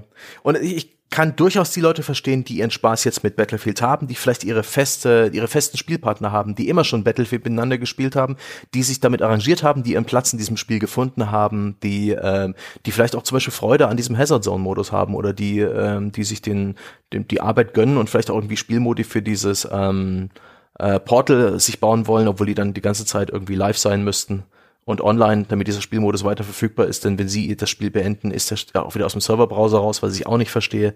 Ähm, die, ich gönne jeden Spieler den Spaß, den er findet in Battlefield 2042. Ich bin aber auch der Meinung, all die Leute würden sich leichter tun, äh, wenn sie einfach einen anderen Battlefield-Teil wählen, ja. egal welchen. Sie würden mehr Spaß haben. Sehr gut. Ja, äh, also ja. Ja. ja. Mann, Mann, Mann, lang nicht mehr so geschimpft und gezetert und äh, lang auch nicht mehr das Gefühl gehabt, irgendwie auch jetzt auf, eine, auf jemanden einzutreten, der schon längst tot ist, weil wir sind lange nicht die Ersten und werden auch nicht die Letzten sein, die hier, sich hier drüber beschweren, aber es ist halt echt auffällig. Ich bin super gespannt, ob da hinten raus noch mal mehr rauskommt als irgendwelche Lippenbekenntnisse. Ähm, ich hoffe, Jason Schreier zum Beispiel, der ist immer sehr gut im Recherchieren, kann hier noch so ein paar pikante Details bergen zur Entwicklungsgeschichte dieses Spiels, gerade wie das konzeptionell gedacht war, in welcher Form hier Entscheidungen getroffen wurden, aus welchen Gründen, was die Operators angeht, was die Spielmodis angeht, was die, die, die 128 Spieler angeht, äh, wo ja auch einige, äh, der Patrick Söderlund, glaube ich, vor einigen Jahren noch irgendwie äh, zitiert wurde. Das ist auch etwas, das wurde freudestrahlend von der Netzcommunity rausgekramt, dass man intern mal getestet hat und 128 Spieler sind zu viel, um Spaß zu haben, deswegen machen wir das nicht. Und jetzt machen sie das wenige Jahre später. Okay, Söderlund arbeitet, glaube ich, nicht mehr bei EA Dice, aber ist ja auch wurscht. Ähm, alles in allem äh, hat es mir nicht wirklich nicht wirklich Freude und Spaß gemacht, jetzt hier so drauf einzutreten, sondern es war eher so, mir Frust von der Seele reden, mich ein bisschen auskotzen, um mich besser zu fühlen. Ja, aber- aber- aber- nicht die Sorte Podcast, die ich am liebsten Aber mag. red das jetzt nicht klein. Ich finde, was wir gemacht haben, ist eine völlig berechtigte Kritik an dem Spiel, Ja, weil äh, ja. also vielleicht bin ich da einfach nur sprachlich zu empfindlich, aber ich finde, Eintreten hat immer was von, es muss nicht unbedingt gerechtfertigt sein. Aber was wir gemacht haben, Ja. finde ich, ist, ist eine wirklich wichtige Kritik an dem Spiel gewesen, die ja vor allem auch begründbar ist. Also, ne, wir saßen ja nicht nur hier und haben das Mikrofon in den Mund genommen und gewürgt, sondern wir haben ja erklärt, wo dieses Problem ist. Und das einige der Probleme, wie die Menüführung, wie die, die, die Identitätsverluste, dass das etwas ist, was nicht nur subjektiv ist, sondern durchaus etwas, was man generell als so eine Kritik anbringen kann. Also, ne, wir, ich finde, wir haben da, wir haben, nee, dazu der Zustand des Spiels und die, ähm, die, die, der geringe Umfang letztendlich. Du hast zwar diese drei Kernbestandteile, aber keiner von denen wirkt allzu ausgereift, allzu umfangreich. Boah, ich, ich kann, ich kann mir gerade nicht vorstellen, nochmal Battlefield 2042 zu spielen, jetzt wo meine, meine, meine Pflicht erfüllt ist. tu es nicht. Jetzt noch auf Kür, wenn mich jetzt jemand anschreibt, also nach dem Motto, hier komm, Battlefield. Spiel mal, spiel mal For Honor, Sebastian. Das gibt's immer noch. Versuche mich nicht. Auf, auf deine, auf deine Tricks falle ich nicht rein. Ne? Ja, der For Honor Podcast, der fehlt nur. Der muss auch noch mal irgendwann kommen. Den haben wir gemacht. Wir haben, Andrea und ich haben beide reingespielt. Ja, das ist schon ein Jahr her. Falsche Besetzung, würde ich sagen, einfach. Nee, nee, nee, Doch, nee, doch, nee. doch. Eher, eher mal Rainbow Six Siege, aber ich glaube, das ist ein Spiel, wo die Skill-Ceiling inzwischen so hoch ist, dass man sich als Noob da ähnlich schwer tut wie in so einem MOBA.